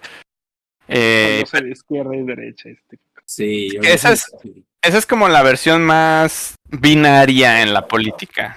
Pero ya a nivel social tiene varios sabores, ¿no? O sea, como de que eres judío. Ah, pues. Eres asiático. Ah, pues ahí estás en un lado. En las escuelas se separan. En las calles se separan. Los barrios se separan. Todo, toda la gente pertenece a algo. Y esa pertenencia les da una identidad muy fuerte y los confronta. Cuando tienen que. Antes de entender eso, o sea, acá en, en América Latina, o sea, la verdadera América Latina, sí entendemos que somos diferentes todos. Sí entendemos que va a haber diferencias en México, que dentro de un mismo país hay diferencias entre las regiones, pero al final no nos vemos como enemigos. O no nos vemos tan distintos, ¿no? A lo mejor porque compartimos el lenguaje, eh, ciertas costumbres este, religiosas u otras cosas están por ahí y dan como un parámetro de Especialmente el lenguaje y tipo de economía. Creo que eso nos une mucho. tipo de economía jodida. Sí, sí. Suena triste, pero es verdad. Sí. Y no sé, siento que mm, aquí no, no sé, creo que me perdí un poco, pero el, el caso es, siento que nos están pues metiendo en un cajón y a lo mejor eso es lo que a la gente le molesta y que ese cajón le están poniendo la etiqueta de México. O sea, muchos este latinoamericanos es como decir, los estadounidenses ven a todos como México. Pero bueno, ese es porque esa es la perspectiva que tienen hacia el interior de su país, hacia la gente que está ahí. Y no tenemos que dejar que eso se nos imponga como de, ah, es verdad. O sea, ni siquiera tendríamos por qué discutirles. O sea, están, están tontos y punto, ¿no? O sea, pongan, si hace falta como poner un límite en qué es Estados Unidos y qué es la realidad. Porque de pronto como que hay mucha extrapolación de lo que sucede ahí hacia el resto del mundo y estamos contribuyendo hacia su poderío cultural de alguna manera. Entonces ahí es es una labor de resistencia. No, no, eh, ya decía que no tenía muy aterrizados estos puntos, pero es algo que, que creo que va a ser relevante en los próximos años. Porque lleva mucho tiempo siendo relevante, pero hemos estado como no muy atentos al caso, simplemente como siguiendo la corriente. Y no sé exactamente qué impacto pueda tener, ojalá que ninguno muy negativo. Pero sí creo que hace falta que nos concienticemos más de que todo lo que emite Estados Unidos tiene un propósito de establecer un status quo, de establecer una forma de ser de las cosas y de normalizar de alguna manera el terreno alrededor. Porque ellos son como, pues sí son un imperio y de alguna forma alteran un poco la realidad a su conveniencia. Y esa es la realidad que terminamos todos aceptando. No está tan chido porque finalmente no es necesariamente la realidad real. Y bueno, la realidad. Punto. Y si nos falta pensar un poco más las cosas y no seguir tanto la corriente de Sí, la... es lo que, es lo que he sentido, que tristemente también se vuelve como un ciclo sin fin, porque muchas personas dicen, ah, si me quejo colectivamente de esto, estoy siendo parte de algo, ¿no? Ah, si me quejo colectivamente de esta serie, me hago sentir parte del cambio, con, del cambio social que está exigiendo justicia y veracidad en la representación latina. Es como que, no, tal vez solo está siendo parte de la masa manipulada. Es muy difícil no ser parte de la masa manipulada. Pero eventualmente todos vamos a ser parte de una corriente en algo. Es muy... Podemos sentirnos muy individuales, pero está muy difícil ser. No es, nunca se es individual. Ni siquiera el Spider-Punk es individual. Él cree que sí, pero no. sí, ni siquiera el, el, el estereotipo punk lo es. Mm, Porque es imposible, ¿no? O sea, terminas formando parte de algo. Pero sí, ya des- saliéndonos un poco del tema de primos, por aquí alguien decía, ya para terminar de ser, eh, de ser todo funado, Sí, sí, ya la- ya la- funen, ya estuvo. El, alguien aquí decía, no me acuerdo quién fue, y no lo voy a quemar, para eso no voy a decir su nombre, dijo, no me gustó tanto La última de Spider-Man, o sea, la de Into the Spider-Verse, ¿cómo se llamó? Ajá. ¿Se llama así? Sí, Spider-Man Into the Spider-Verse. No me gustó tanto, me quedé, me quedo con la primera. Y es exactamente lo que pensé cuando se terminó la película, cuando se terminó. Como de qué, qué es esto? O sea que sí creo que entré con más expectativas de las que debía a la sala. Eh, y aún así las había ido perdiendo con el tiempo. No me acuerdo muy bien cómo fue para mí recibir la primera película. Yo me acuerdo que la vi varias veces en el cine también. Y esta vez sí fue con intención. O sea, sí recuerdo que dije, está bien chida. Está bien chida porque es una historia de acción. O sea, es una historia que está buena. Y es una película de acción. Y es una película animada. Se siente un poco como Los Increíbles. Pero más seria. Con una acción más fuerte. Personajes más conocidos. Me recuerdo que me gustó mucho por eso. Pero en esta siento que se recarga mucho en esa primera película y tiene sentido, es una secuela. Pero no sé, como que hubo varias cosas que me resultaron desabridas. Y, me hace sentir muy fuera de lugar porque yo veo que la recepción para aparentemente el resto del universo es como de... Es que es una película increíble, qué barbaridad, deberían ganar el Oscar, no solo como película animada, sino como película del año y no sé qué más. Y yo siento que no. O sea, ni siquiera le daría... Si el mérito a película animada fuera exclusivamente por la calidad de la animación, sí. Sí, definitivamente tiene muy buena calidad de animación, mejor que, no sé, cualquier otra. Posiblemente sí. O sea, el trabajo que tiene es muy raro, o sea, es algo que no ves en ningún lado y llega a ser bastante confuso, o sea, como que la, no creo que con verla una vez veas todo lo que te quieren mostrar.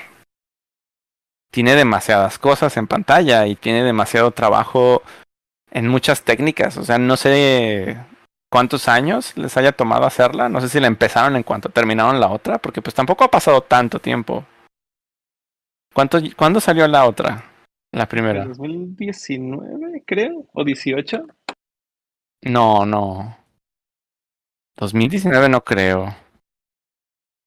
Sí, en 2018 estoy viendo en internet. O sea que ya fue hace cinco años. Cinco años, o sea, sí es algo, pero si lo hubieran empezado así inmediatamente. No sé si llevaban tiempo en producción antes. No creo, para mí ganaron éxito con la primera, aprobaron proyectos y habrán, les habrá tomado al menos un año, yo creo, empezar. Entonces, ¿qué llevarán? ¿Cuatro años? O sea, la de Guillermo del Toro de Pinocho fueron como 15 años de trabajo. Y entiendo que son técnicas muy diferentes. Pues así como que tú digas, híjole, ¿cuánto trabajo tiene? Bueno, sí hay de tener un montón. Pero yo creo que hay películas que les costó muchísimo más. O sea, en cuanto a trabajo, a ver, que se mida como peso en trabajo, esfuerzo y lo que sea, posiblemente no sea la más. Pero el resultado es, sí es muy bueno. O sea, sí es increíble, ¿no? O sea, la manera en la que hay muchas variedades de animación o al menos de aspecto, porque no, quizás en realidad las técnicas son las mismas, simplemente cambió el estilo de... Y eso sí es admirable, pero siento que se quedó ahí. O sea, la parte de la historia, el desarrollo de los personajes, nada de eso me atrapó y yo siento que la gente sí lo ve, pero como que sí lo sí los aprecia, como que dice, "Sí, es que tal personaje, qué increíble." Pero yo no sé qué les ven. O sea, no no entiendo pues por qué pegaron tanto. Y y sí me siento como muy fuera de lugar con eso porque no veo que nadie más lo observe. Es es no sé si yo estoy siendo muy exigente o ya en palabras mayores muy eh, o sea, grosero, una palabra grosera que no quiero decir. muy. Bueno, ya la dijo Coyel, así es que tengo licencia para decirla. No sé si estoy siendo muy mamila. Pero de verdad no, no sentí nada de sabor en la película. Es como, pero que, o sea, es puro. es pura ilustración y qué bonita ilustración. Pero ¿dónde está la historia? O sea, la historia tarda mucho en, en llegar y lo que va llegando no me parece que sea suficiente. O sea, no siento que se justifique que sea una parte de dos. O sea, que esta sea como parte uno.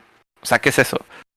Hubiera sido para mí, para mí hubiera sido más bonito, más consistente, que fuera una trilogía y que como trilogía sí se sintiera como trilogía. Aquí lo que se siente es película 1 y luego la mega película 2. O sea, la película 2 que está en dos partes. O sea, eso no es una trilogía. Las trilogías distribuyen una historia, o sea, los tres actos de una historia te la distribuyen. Y a su vez cada uno de esos actos, o cada una de esas películas tiene sus tres actos. Pero entre las tres forman, contribuyen a una historia también de tres actos. En este caso eso no está sucediendo. Sí, O no se siente así. estaba, eh, comparando un poco, a, eh, platicando con Ronnie, con, por ejemplo, una trilogía tipo Volver al Futuro, eh, que es una historia que te cuentan, se cierra, pero aún así al final de la película te dicen, ah, no es todo, no es todo, vamos para acá. Y, y pues, después te ponen continuará, continuará en la segunda parte. Y ya después la segunda parte te, em- te plantea un problema, se es- resuelven el problema, se cierra el problema y te, y te vuelven a decir, ajaja, pero no es todo, porque ahora existe este nuevo problema que tienen que resolver en la tercera parte. Y siento que esto de la, la de Spider-Verse no tuvo eso, como que no existió un cierre de, del acto. Fue como si tuvieran una historia y le hicieran ¡Jaya! y la cortaron a la mitad Sí. porque pues no terminó de cerrar, no, o sea, yo, yo sí sentí cuando, de hecho eh, lo comenté cuando la fuimos a ver al cine, eh, sabía que duraba dos horas y media la película y entonces como que más o menos eh, supe, ah, pues vamos a salir al, del cine, ah, no me acuerdo qué hora era, Como las pongámosle cinco. que a las ocho, ¿no? Ah, ok. Ah, a las cinco, ah, ok, bueno. Sí, más o menos. pues sí, más, más, más accurate. Sí, dije, ah, pues si entramos a tal hora, vamos a salir más o menos como a las 5 de la tarde. Y de pronto estaba la película y de pronto empezaba, ahora sí, a surgir la historia que nos querían contar. Y dije, órale, pero nos acaban de plantear algo completamente nuevo y, y son las 4.50 pm. ¿En serio van a resolverlo todo en 10 minutos? Y de pronto, ¡ay! Le cortan a la mitad y dicen, continuará. Ah. Sí, sí, yo me quedé de ¿qué? Y sí, como que también eh, eso, eso me decepcionó mucho porque entonces durante dos horas que estuvo pasando la película, este, como que era una gran introducción y eso no, no, no me, a mí, a mí tampoco me gustó mucho porque era como estar poniendo mucho relleno y dulce visual a la película más que estarnos contando algo, algo de verdad. Entonces, sí, a, a mí tampoco me, me enamoró, como que sí también me dejó un mal sabor de boca. Eso sí, pues visualmente es un, es un dulce, sí está muy chida y todo, pero sí también me quedé como con un, como con esa sensación de que, de que yo me esperaba algo muchísimo mejor. Sí. Sí, es que no, no sé, o sea, la... Hay algo que hace la película también que no sé si es necesario. O sea, Miles y otros personajes constantemente se presentan. Así. Y entiendo que otra cuando son personajes nuevos, está chido que se presenten. En la primera película era un elemento muy importante porque cada que aparecía una variante de Spider-Man, contaba su historia y entendías por qué era como era. Pero Miles ya lo conocemos y se presenta como tres veces en esta misma película. O no sé si yo ya me había cansado y solo lo hizo dos veces y pensé que fueron cinco. Pero sentí que todo el tiempo decía, y era como, vamos a, a ponerle esta frase que sea como su, su frase, ¿no? Que él se introduzca, cada que vaya a hablar, cada que estuvimos escuchando sus pensamientos, que sea lo que él está pensando. Entonces nos deja un Miles que es muy ególatra, porque Entonces su cabeza de él todo el tiempo se está diciendo, soy fulano de tal. Entonces es que todo el tiempo se está hablando de sí mismo, se está introduciendo a él mismo todo el tiempo. O sea, es una manera muy extraña de hablarse a sí mismo este, de este personaje.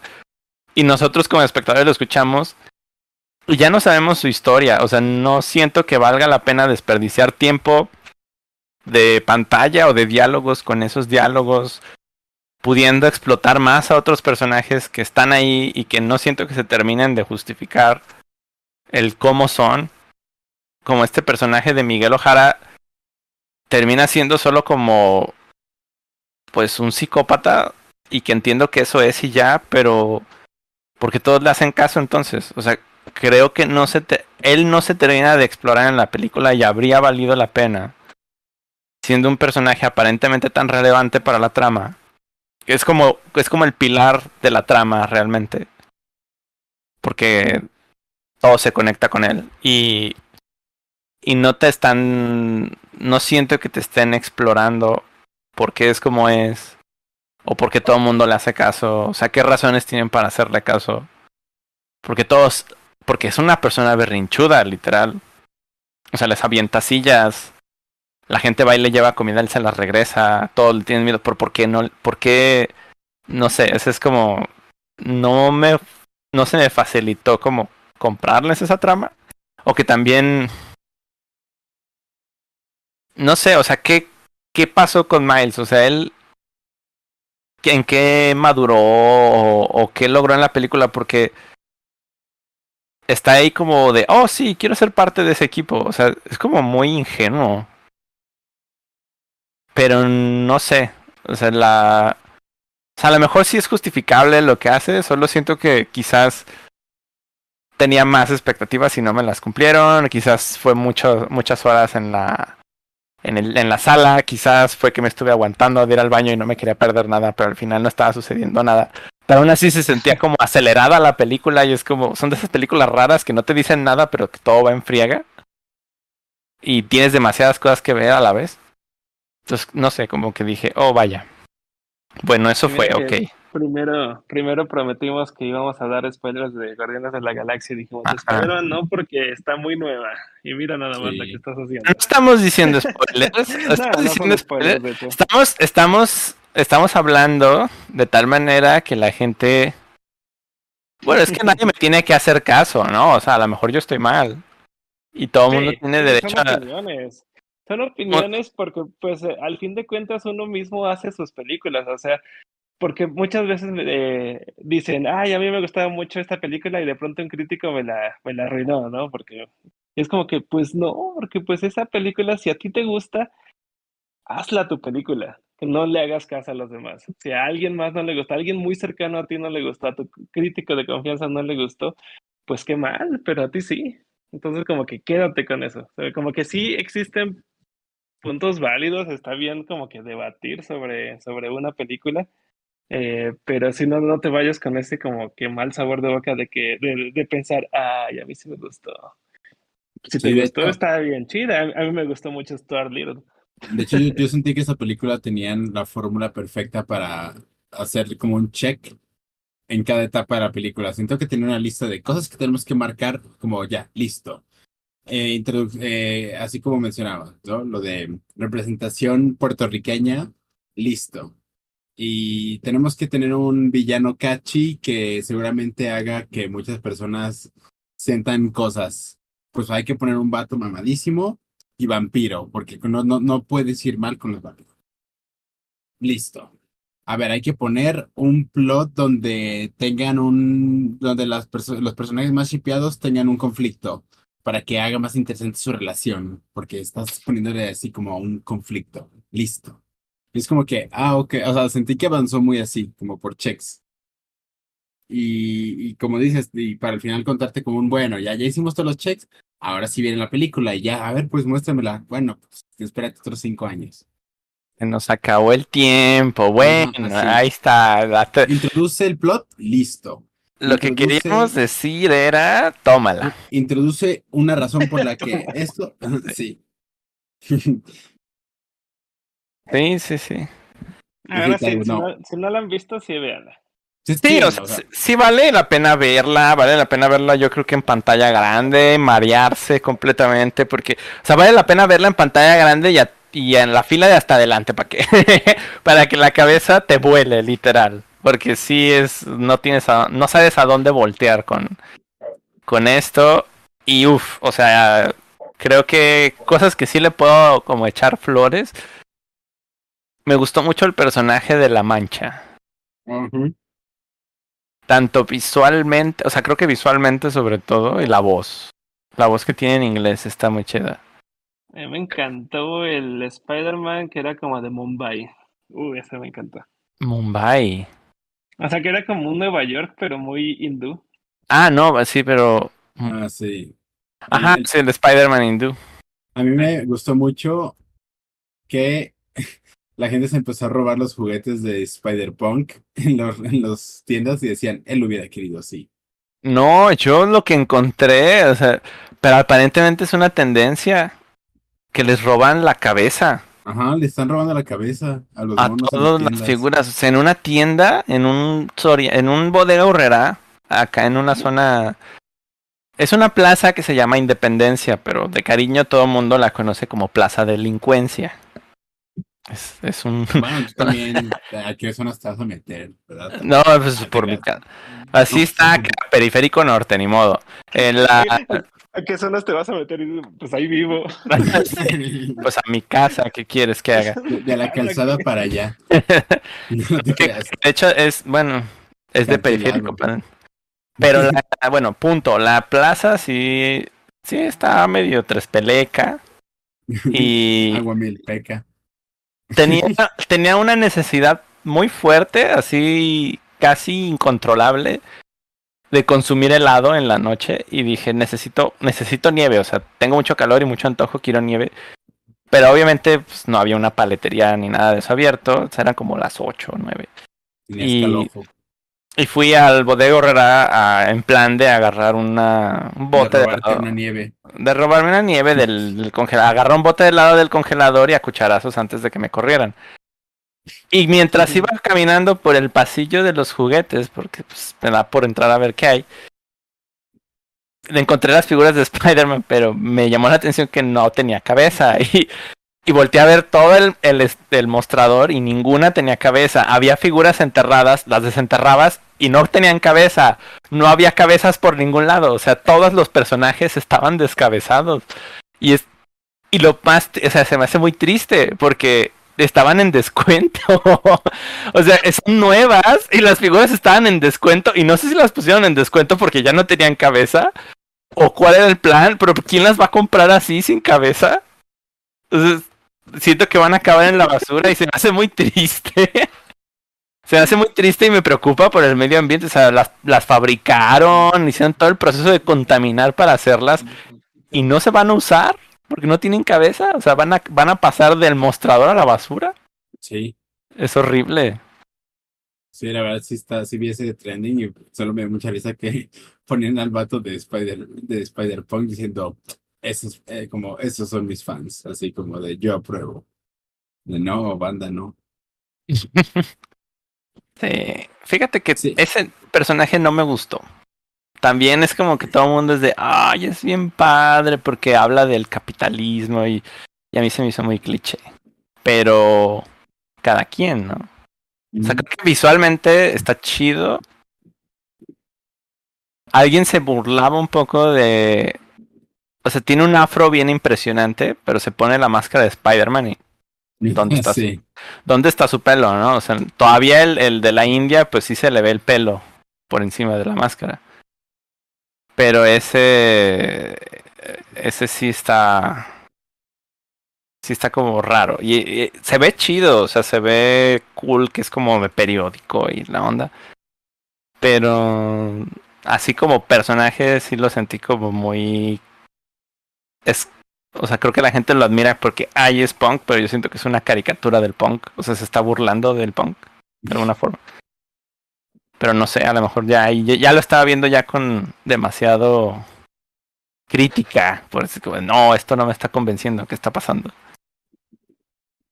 Pero Fíjate, yo creo que dijo más spoilers Coilel de la película que yo. Yo lo acuso a él de decir más spoilers de la película que yo. En mi defensa, siento que ya estamos a un momento en el que ya los spoilers son válidos. Sí, todo el No. mundo vio, todo el mundo la vio ya. O sea, sé que no todo el mundo la vio ya, es un No, sé que, sé que no todos. Pero sí ha, de ser, hay algunos que están esperando verla. sí ha de ser la película más vista del fin de semana. ¿Cuántos ti- ¿Cuánto tiene que se estrenó? Ya lleva más de una semana, ¿no? Ah, creo que salió la semana pasada. Salió la semana pasada, sí. Sí. Pues ya tiene un fin de semana en el cine, este es el segundo. Yo creo que sigue. Bueno, todavía apenas va a empezar el, el- este fin de semana. empezó- Es viernes. está empezando ahorita el fin de semana, qué padre. Sí, fan, fan, fan, fan. Sí, es viernes. Sí, es viernes, Es- viernes. Pero sí, eso, eso fue Spider-Man. ¿Qué otras películas vimos de estreno en el cine? A ver.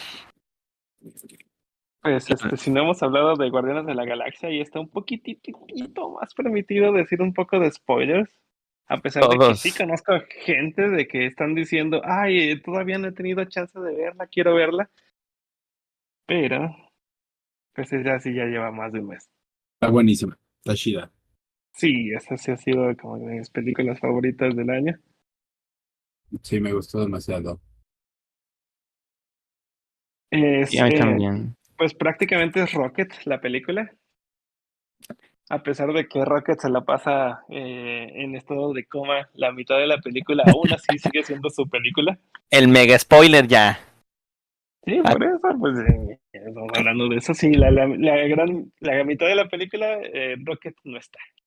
Pero Está, pues él, ajá, pero él, eh, el por qué no está es la trama principal de por qué la película sucede. Y eso está chido. Mientras, entre el que no está, te van contando su pasado y su pasado es demasiado impactante. Aún cuando, porque sé que hay algunos que no lo han visto y me han dicho, ah, pero sé de qué trata su pasado, porque he leído los cómics y jugué el videojuego de no sé qué y no sé cuál. Y pero aún así, este, sé, sé, que van a contar su pasado, así que no estoy sorprendido. Créeme, te va a sorprender. O sea, le, contaron su, el pasado de Rocket de una manera muy, muy, este, eh, muy cinematográfica, podría, podría decirlo. O sea, realmente lograron eh, narrar una historia que pues te la cuentan, eh, sea, como ese, está contada por medio de flashbacks.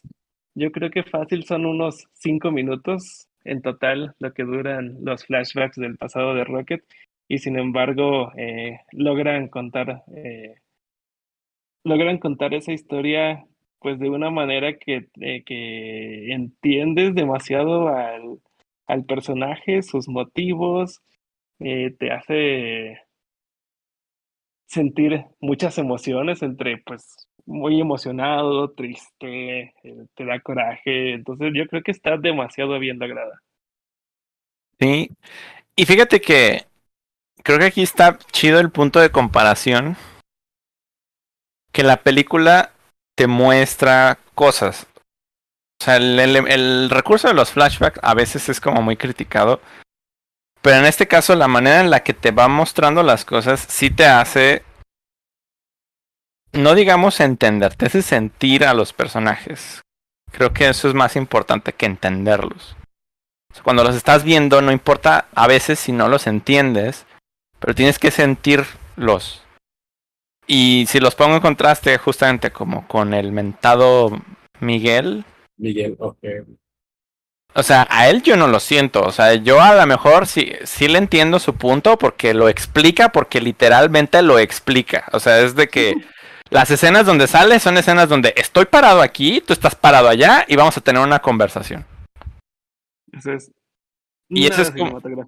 Ajá, es como de, pero eso me lo pude haber leído, porque, o sea, es una película, hagan algo, pónganse a hacer algo, ¿no? Y en este caso sí están haciendo cosas y, y las cosas no están necesariamente sucediendo de forma cronológica o no están sucediendo en el presente de la película, pero aún así te van contando en un orden, te van mostrando en un orden ciertos detalles que te van formando una idea y que te van haciendo sentir a los personajes, tanto a los villanos como a los protagonistas, o sea, todo te van haciendo sentir y sientes, o sea, sientes miedo, sientes coraje, sientes tristeza. Es una película de sentir, eh, pero de eso se trata, o sea, creo que sí debe ser así, o sea, las películas te tienen que hacer sentir o te tienen que poner a pensar, pero de verdad, o sea, no no siento que ponerse en el plan de vamos a enseñarte unas cuantas cosas impresionantes y después te voy a bla bla bla bla bla, o sea, eso está aburrido y si a alguien le parece interesante, ok, pero sí creo que es una manera muy aburrida de hacer películas, ponerlos así nomás a hablar. Y esto no es eso, ¿no? O sea, esta película creo que sí está chida en ese aspecto, muy, muy chida. Y ni siquiera, o sea, se pone muy por encima de otras cosas que ha sacado Marvel recientemente, aunque no conecte. Cosa que las demás es como de, eh, las películas de Marvel se están cayendo porque no, no se están conectando. A lo mejor te están prometiendo conexiones, pero todas cada una por su lado. Y acá es como de, pues somos los Guardianes de la Galaxia, vamos a hablar del universo de los Guardianes de la Galaxia. Cabe dentro del universo Marvel, pero no nos vamos a esforzar por meter nada que sea así como que muy de nicho a lo mejor ciertas cosas como de sí, el laboratorio este que es orgánico y que tiene un nombre que quizás salga en un cómico, yo qué sé, ¿no? O qué más puede ser que que llamen dioses a, a los ¿cómo se llaman estos titanes gigantes? Son los que salen en los Eternals. Pues a esas cosas gigantes. Y el, el, fulano este los llama dioses y lo dice, no, es que yo soy Dios, bla, bla, bla. O sea, todo eso está, está chido y a lo mejor sí, sí puede ser muy sacado de los cómics. Creo que muchas cosas se las inventaron, no son de los cómics, no sé, o no sé de cuáles, porque, por ejemplo, la nutria creo que nunca fue un cyborg en los cómics. Creo que no. Ajá, pero creo que en algún videojuego por ahí sí salía como que pertenecían a un laboratorio y escapó junto con Rocket y acá en la película pues es otra historia, ¿no? Pero de hecho pues yo me quedo con la de la película. O sea, no sé de qué van no sé exactamente de qué van las otras. Por ahí leí un poquito y se me hace bien extraño de que no sé si sean los cómics más viejos o sean los únicos, pero decían que ella era la princesa ¿Cómo se llama? Eh, Lilia.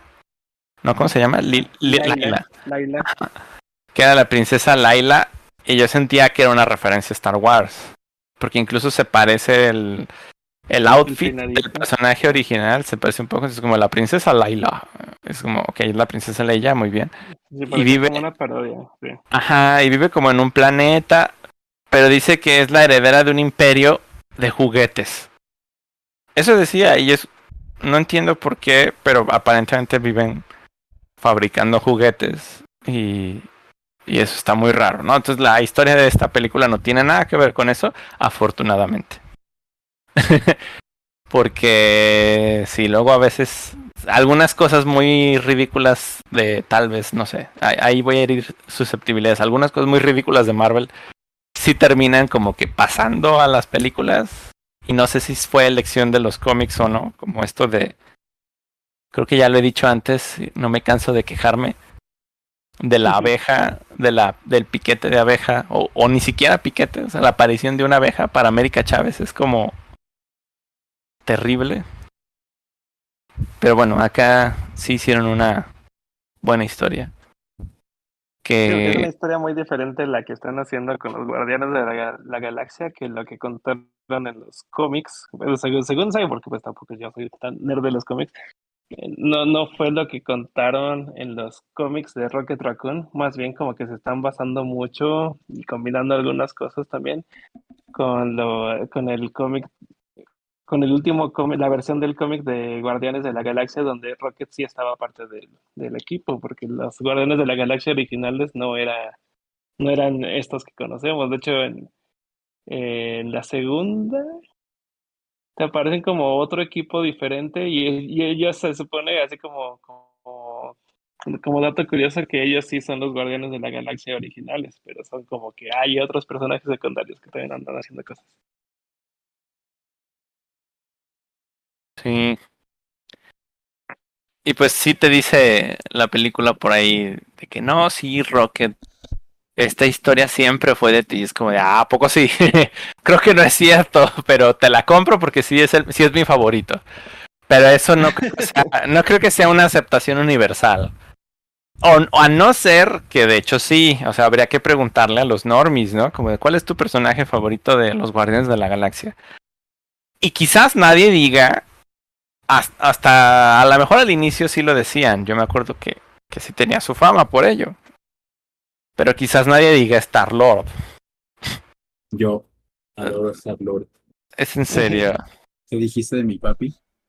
Star Lord, tu padre Sí, de hecho, católico. lo- lo- creo que lo hicieron como el personaje principal de los Guardianes por el simple hecho de que él es el único humano. Ajá. Pero pues es que la, la verdad es que todos los demás Guardianes son muchísimo más interesantes su historia que la de Star-Lord. Más bien como que es, es muy al estilo de, de que este es el personaje principal porque él es con como que tu punto de vista, ¿no? Y conoce de cosas que tú conoces porque es también humano igual que tú. Pero te estás encontrando con personajes que son como muchísimo más interesantes y que su desarrollo de personajes es también como que mil veces más interesante. Yo me acuerdo que, por ejemplo, en la primera de Guardianes de la Galaxia, la historia de Gamora y de Nebula estaba como diez mil veces más interesante que estar sabiendo sobre Star-Lord. Pero pues aún así te- tenías que saber como que quién eras tú y cuál es tu punto de vista. ¿no? Pues es que su historia te la plantean al inicio y listo. O sea, es un niño que lo levantan de la tierra después de que su. O sea, es que su mamá muriera, lo secuestran y nadie sabe por qué. No sé si te dan ahí unas pistillas, pero no son muy claros con eso. Es hasta el final de la película que te dicen, no, es que tú soportaste eh, el poder de la gema porque no eres un humano normal. Y es como de, ah, caray, ¿no? Pues es, eh, pues es alguien especial, ok, chido. Pero está chido que te lo dicen hasta el final, ¿no? Es como la razón por la que esté ahí desde un inicio. Sí. No, te- así aprovechan para usar la película, para hablar de los otros personajes, porque al final sí es una historia colectiva. Y en la segunda sí se trata más de él. Y la segunda fue una película que originalmente no me gustó, pero la segunda vez que la vi me gustó más. Fue como muy curioso. Sí dije como de, ah, no, es que sí está, sí está chida. Y de hecho sí está muy sensible la película. Sí tiene como muchos elementos interesantes en, en el tema de las emociones. Pero la primera vez que la vi sentí que era muy aderezada. O sea, como que dijeron, ah, mira, contamos una película, hicimos una película y la hicimos entre cómica y de acción. Y fue de las primeras de Marvel que salieron así. Creo. Y, y como que empezó a darle un estilo a Marvel. Como que a partir de ahí ya después salió que Ant-Man, que las secuelas de Thor, porque la original de Thor creo que no era tan cómica. Sí tenía sus gags, pero no era como que 100% cómica y ya después la exageraron con esa de Sí. la última, pues. En cuanto entró Taika Waititi, se hizo completamente una comedia Thor. Que de todas maneras Ragnarok sí se me hizo chida. Y pues no sé, o sea, como que este, ¿cómo se llama el director? James Gunn. Como que puso ese ese estatus, ¿no? De tiene que ser medio cómico esto de los superhéroes. Ah, muy bien. Funcionó y en su secuela, en Guardianes de la Galaxia 2, sentí que fue como de y ahora vamos a hacerla exageradamente pues no exageradamente cómica, pero sí como muy eh, exagerada como tal, ¿no? O sea, estaba esta escena de que mataban a todos con la flecha y era todo lento mientras ellos iban ahí como tirando rostro, o sea, como que sentí que sí decías, ah, ¿qué pasó, no? O sea, pónganse poquito más serios. Y esta nueva es como de, pues entramos con la seriedad. ¿Quieres algo serio? Ahí te va, ¿no? O sea, vamos a hablar de, de situaciones tristes. Y te vamos a poner a, a cuestionarte cosas tristes. Y sí está chido. O sea, yo recuerdo escuchar. Son de esas veces que escuchas en el cine. Hay, hay veces que en el cine sientes muy chido cuando la gente está reaccionando a la película y tú también, ¿no? O sea, como que están coincidiendo con. Y es como cuando la gente grita de emoción o.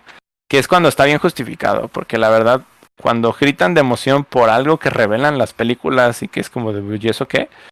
Como en las de Marvel, últimamente ya se me hace medio cringe, como de, ¡ay! ¡Wow! Sí, ¿no? Salió un personaje nuevo que vamos a ver cinco minutos en la película y nunca más lo vamos a volver a ver porque no están conectando nada chido. Pero cuando sí son cosas de verdad está bien padre. Y en este caso son... Eso como que empiezas a escuchar el sniff sniff de la gente. Y dices como de, wow, ¿no? O sea, todos estamos metidos en esta situación deprimente y... Y pues está padre, es como conciencia colectiva, no, no sé, no sé qué sea, pero se siente chido. Así con esta peli. Que de un, En- un gag, un gag que, que siempre me gustó de la segunda y cada vez que lo pienso me río mucho. Es de este, de cómo se burlaron de Taserface. Mm, Y creo que ha sido la muerte más graciosa de una película de Marvel. Taserface, sí. Taserface. Sí, eso en la, en la segunda. La muy- tercera creo que también tienen de los de los villanos más, más odiables. Y creo que eh, tal vez es, es por la sensibilidad furry de, de querer tanto a los animales y que, y que sea un, un tipo que maltrata animalitos. Sí, también eso como que es un buen bait que utilizan, ¿no? De que, ah, esta persona es horrible y es malísima porque hizo tal cosa a un animal. Y eso tiene un catch absolutamente en, en- al momento con la gente. Digo, con justa razón, ¿no? Pero siento que sí eh, estamos como humanidad mucho más sensibilizados hacia el maltrato animal que, co- que entre otros seres humanos. Lo cual a mí me parece subjetivo. No, y ¿eh? creo que eso, lo entendió demasiado bien, por ejemplo, la, la franquicia de John Wick, que Sí, sí. dijeron, ay, que le maten a su novio y por eso quieren, quiere este, tomar venganza o que le maten a su familia o algo así. No. ¿qué tal y que le maten a su perrito? Y Sí, entonces ahí sí todos empatizamos completamente con John Wick, es como de, sí, mátalos a todos, te mataron a tu perrito cachorro. Sí, eso de, de la familia, todos. mata a mi familia, ahí va a ser otro Punisher. Nah, el perrito, no, hombre, ya. Es John Wick. Date, tú date, tú ma- mata, destripa, sí, si tienes el permiso legal de la Federación de los Protectores de Animales, ya se de PETA. Sí. No, PETA que es, esos, esos güeyes que, al contrario, esos güeyes mandaron matar al perrito. Mira, la cosa es que ni siquiera, o sea, no hay, bueno, en cierto punto sí hay animales reales en la película, o sea, no son reales, pero simulan ser animales reales, ¿no? Pero al final son personajes, o se transforman en personajes en cosas que no existen, y cuando están interactuando la mayor parte del tiempo son esas cosas que no existen, y de alguna manera logra la película hacer que la gente sienta empatía por un organismo que no existe pero que tiene ciertos rasgos que les transmiten esa vulnerabilidad, ¿no? Como que está temblando y dice que le duele y todas esas cosas.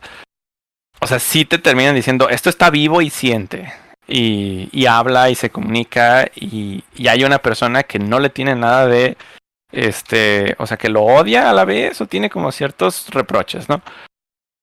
Todo eso funciona muy bien porque está bien actuado, porque está bien escrito y porque está bien manejado. Y, creo que el personaje villano o sea, ni siquiera es muy complejo, o sea, pero y también es como bien berrinchudo y es como súper imperfecto.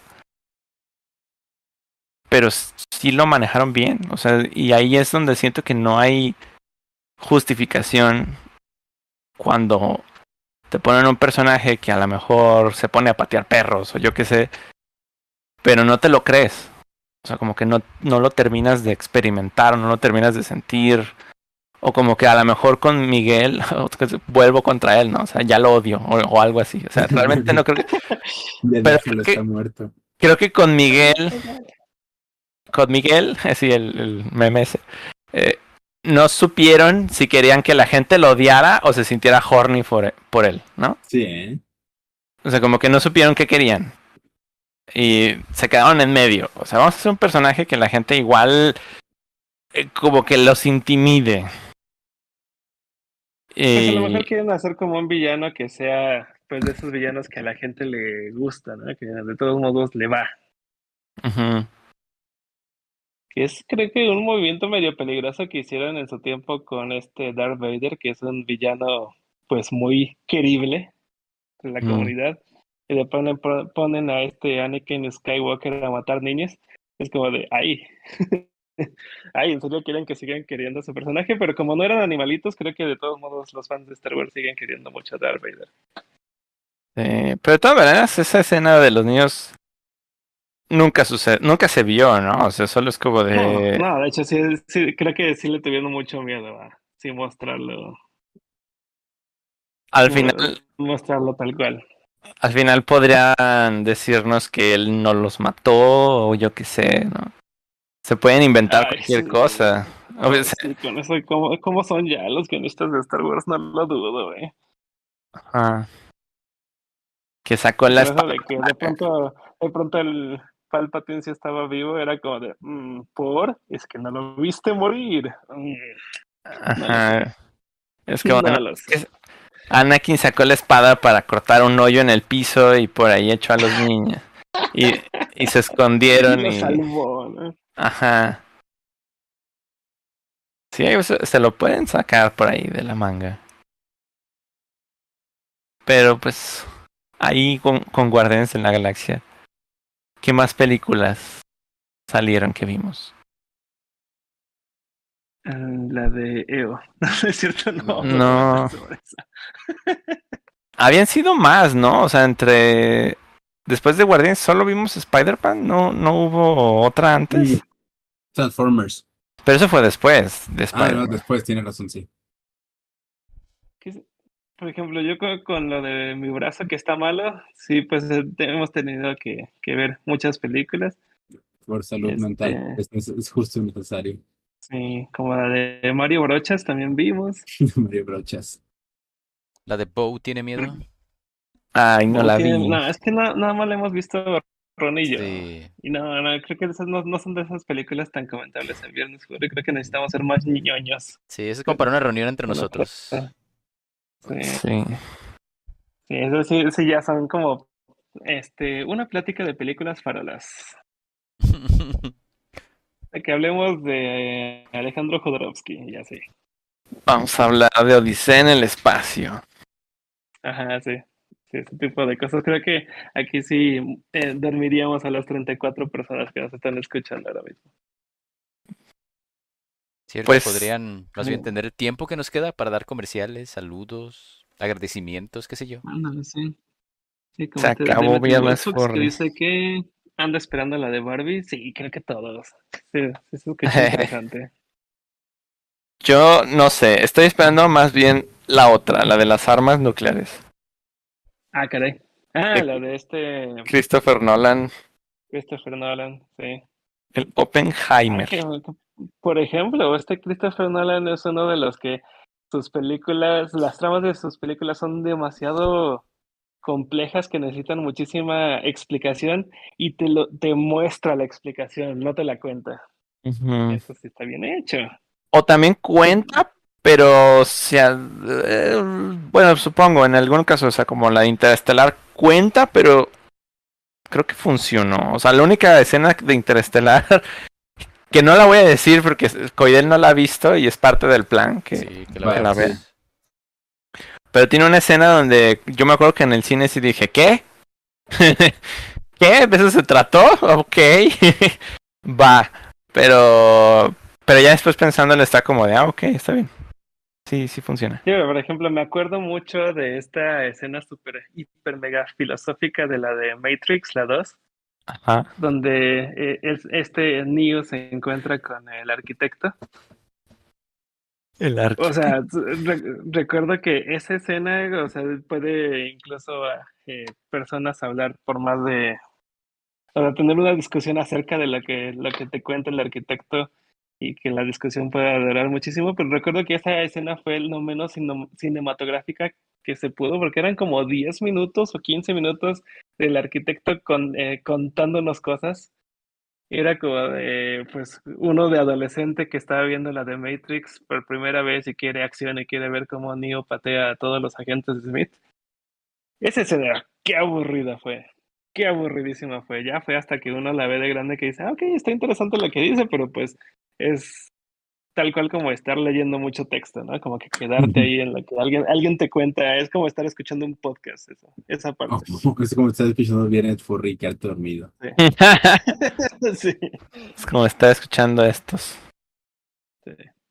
Estos ofendiendo mis películas favoritas, insultándolas. A mí me gustan mucho las de Matrix, bueno, las, la primera.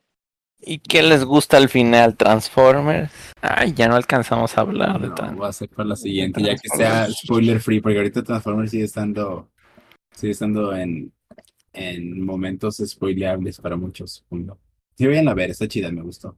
Está divertida, hay mucho y mucho pus, pas, pas, pas, pus, pas. Y esos sonidos como de carro. Sí. Eh, Hay y que si les gustan mucho el pum, pas, pas, pau, sí les va a gustar Transformers. Sí. y Y ya no dura tres horas. Como, ay, hubo, hubo una de las de Transformers, no me acuerdo si la 5, 6, 7, 8, 9, que, que sí fue como de, ah, que vamos a verla. Y de- terminó durando tres horas, fue como de, wow, qué dolor de cabeza. Creo que la última que sacó Michael Bay era larguísima. Incansable. O sea, eh, sí, ya. De, ya hablaremos después. Era como, de, Ti- como Titanic, pero de puros robots. y ni siquiera. Era de tita- eran fierros en la pantalla. No, no robots. es- Ni siquiera Sí. se llegan. No se terminan de ver Sí. completos. Saludos, saludos. Jair el Super. ¿Jairel? ¿O es ¿Jair el Super o Jairel? Jairel, Jair, Jair el el super. Jairel Super. Jair el sí. Super. es es como el cantante este, la que, el que cantaba la de Alucinado. Sí, el Jair. Después, pues Lucero Moreno Sainz. Saludos. Luis RPG. En el Creative Turtle. Así, Creative bueno, Turtle. Creative Turtle me mandó. Dice que le mandemos saludos. Buenas noches, chicos. Nos dice el Ethan. Ethan. El Ethan. Uy, hablando de Ethan. Ethan Hunt. eh, va, a regresar el agente Ethan Hunt. Estoy muy emocionado. Creo que soy de las pocas personas que están muy emocionado por eso. Sí, está chido. Ya me emociona ya. Ya me introdujiste al universo. ¿Cuál? Sí. ¿Quién? De Misión el Imposible. agente Misión Imposible. Misión Imposible. Ah, sí.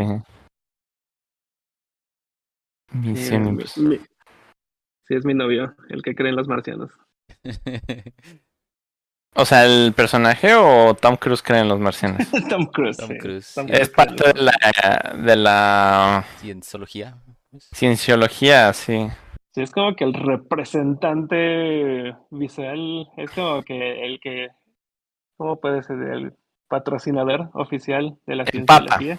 El papa de El la... papa de la cienciología. No se El- metan esas cosas, ¿eh? No. ¿Por qué no? El, eh, Tom Cruise opina lo contrario. Cultos brainwashers, no, no, no. No, no, no, se, no se unan a cultos que les hacen lavado de cerebro. Pero únanse a nuestro Patreon. Ahí pueden unirse al club, donde, no, es cierto. Ah, caray, tenemos Patreon y no lo sabía. Eh, ma- manda. Únanse al Patreon de Viernes Furry, donde todos seremos uno. viernes, vez viernes. estaba, eh, eh, estaba viendo que, que los Patreons son tal cual como mini cultos. Como que las comparas con cultos y es como de, oh, cielos. No, el culto es el servidor privado de Discord. Ah, sí. Todavía existe. ¿De quién? De Viernes Furry no, pero... Ah. Pero es cuando lo hacen así. Ah, sí, ¿verdad? Creo que te- está como el líder que tiene el control de quién, quién sí entra, quién, quién se va y puede como que este eh, cómo tomar ventaja del, del poder que tiene. Sí, sí son los servidores de Discord, definitivamente. Sí. Eh, ¿Quién será mi Wolf? Saludos. Dice que se encuentra fantasma en el chat. Ah, sí, no te preocupes. Igual yo cuando escucho directos, streams, podcast en vivo, nunca me aparezco en el chat. Yo nada más un escucho. Jorge Samuel también, y dice que ya se acabó la, la, el poll que puso este, este Coiden, el- la encuesta. Y obviamente terminó ganando Rocket. La, la pregunta decía, ¿cuál es tu guardián favorito? Rocket con 78% era más que obvio. Estamos preguntándole a Furries, por Dios, aquí no cuenta eso. Nebu- Nebula 12%, Drax 9% y Peter Quill 0%. Nadie le gustó Peter Quill. Ni siquiera No. Coil votó por Peter Quill. No es favorito de, na- de nadie. Pobre Peter Quill, no era tan mal personaje, Nah, solamente no es mal personaje. Ah. no es el, el Chris Pratt me cae bien. Chris Pratt te cae bien. Sí, más bien es eso. Chris Pratt me gusta mucho como actor, pero no es mi mejor personaje. No, Pero yo pensaba que era al revés, entonces, no, o sea, que Chris Pratt no caiga bien como persona, pero como personaje ¿En está chido. No sé, es que creí que a la gente no le gustaba a Chris Pratt. No, ay, puro. Ya, pues me callo. Sí, ya cierren este, cierren este programa antes de que diga más palabras indebidas. Sí, En Universal Studios vendían un peluche de Chris Pratt, Pratt porque no lo compré. ¿What? Sí, ya sé.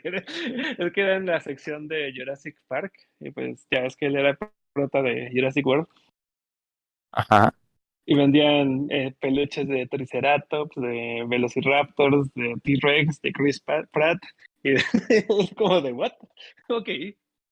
O sea, creo que hubiera sido más simpático que te vendieran el peluche de, del, de este Blue. viejito con sombrero. ¿Cómo se llama? Ah, del sombrero de, de Pueblo Mágico. ¿Cómo se llamaba no, no sé. El que era el científico que abría el parque. El que se parecía al, que- al coronel de Ah, Kentucky. ya, ya, ya sé quién habla. Sí, desde el barbón blanco, de pelo blanco, de canas. Sí. Sí, es probable que hubiera sido más. Dice. Disney, dice Disney Satoshi Thanos es mi guardián favorito.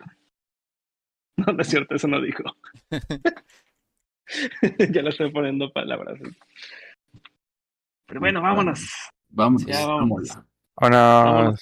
Bye. Porque no vamos a. Bye.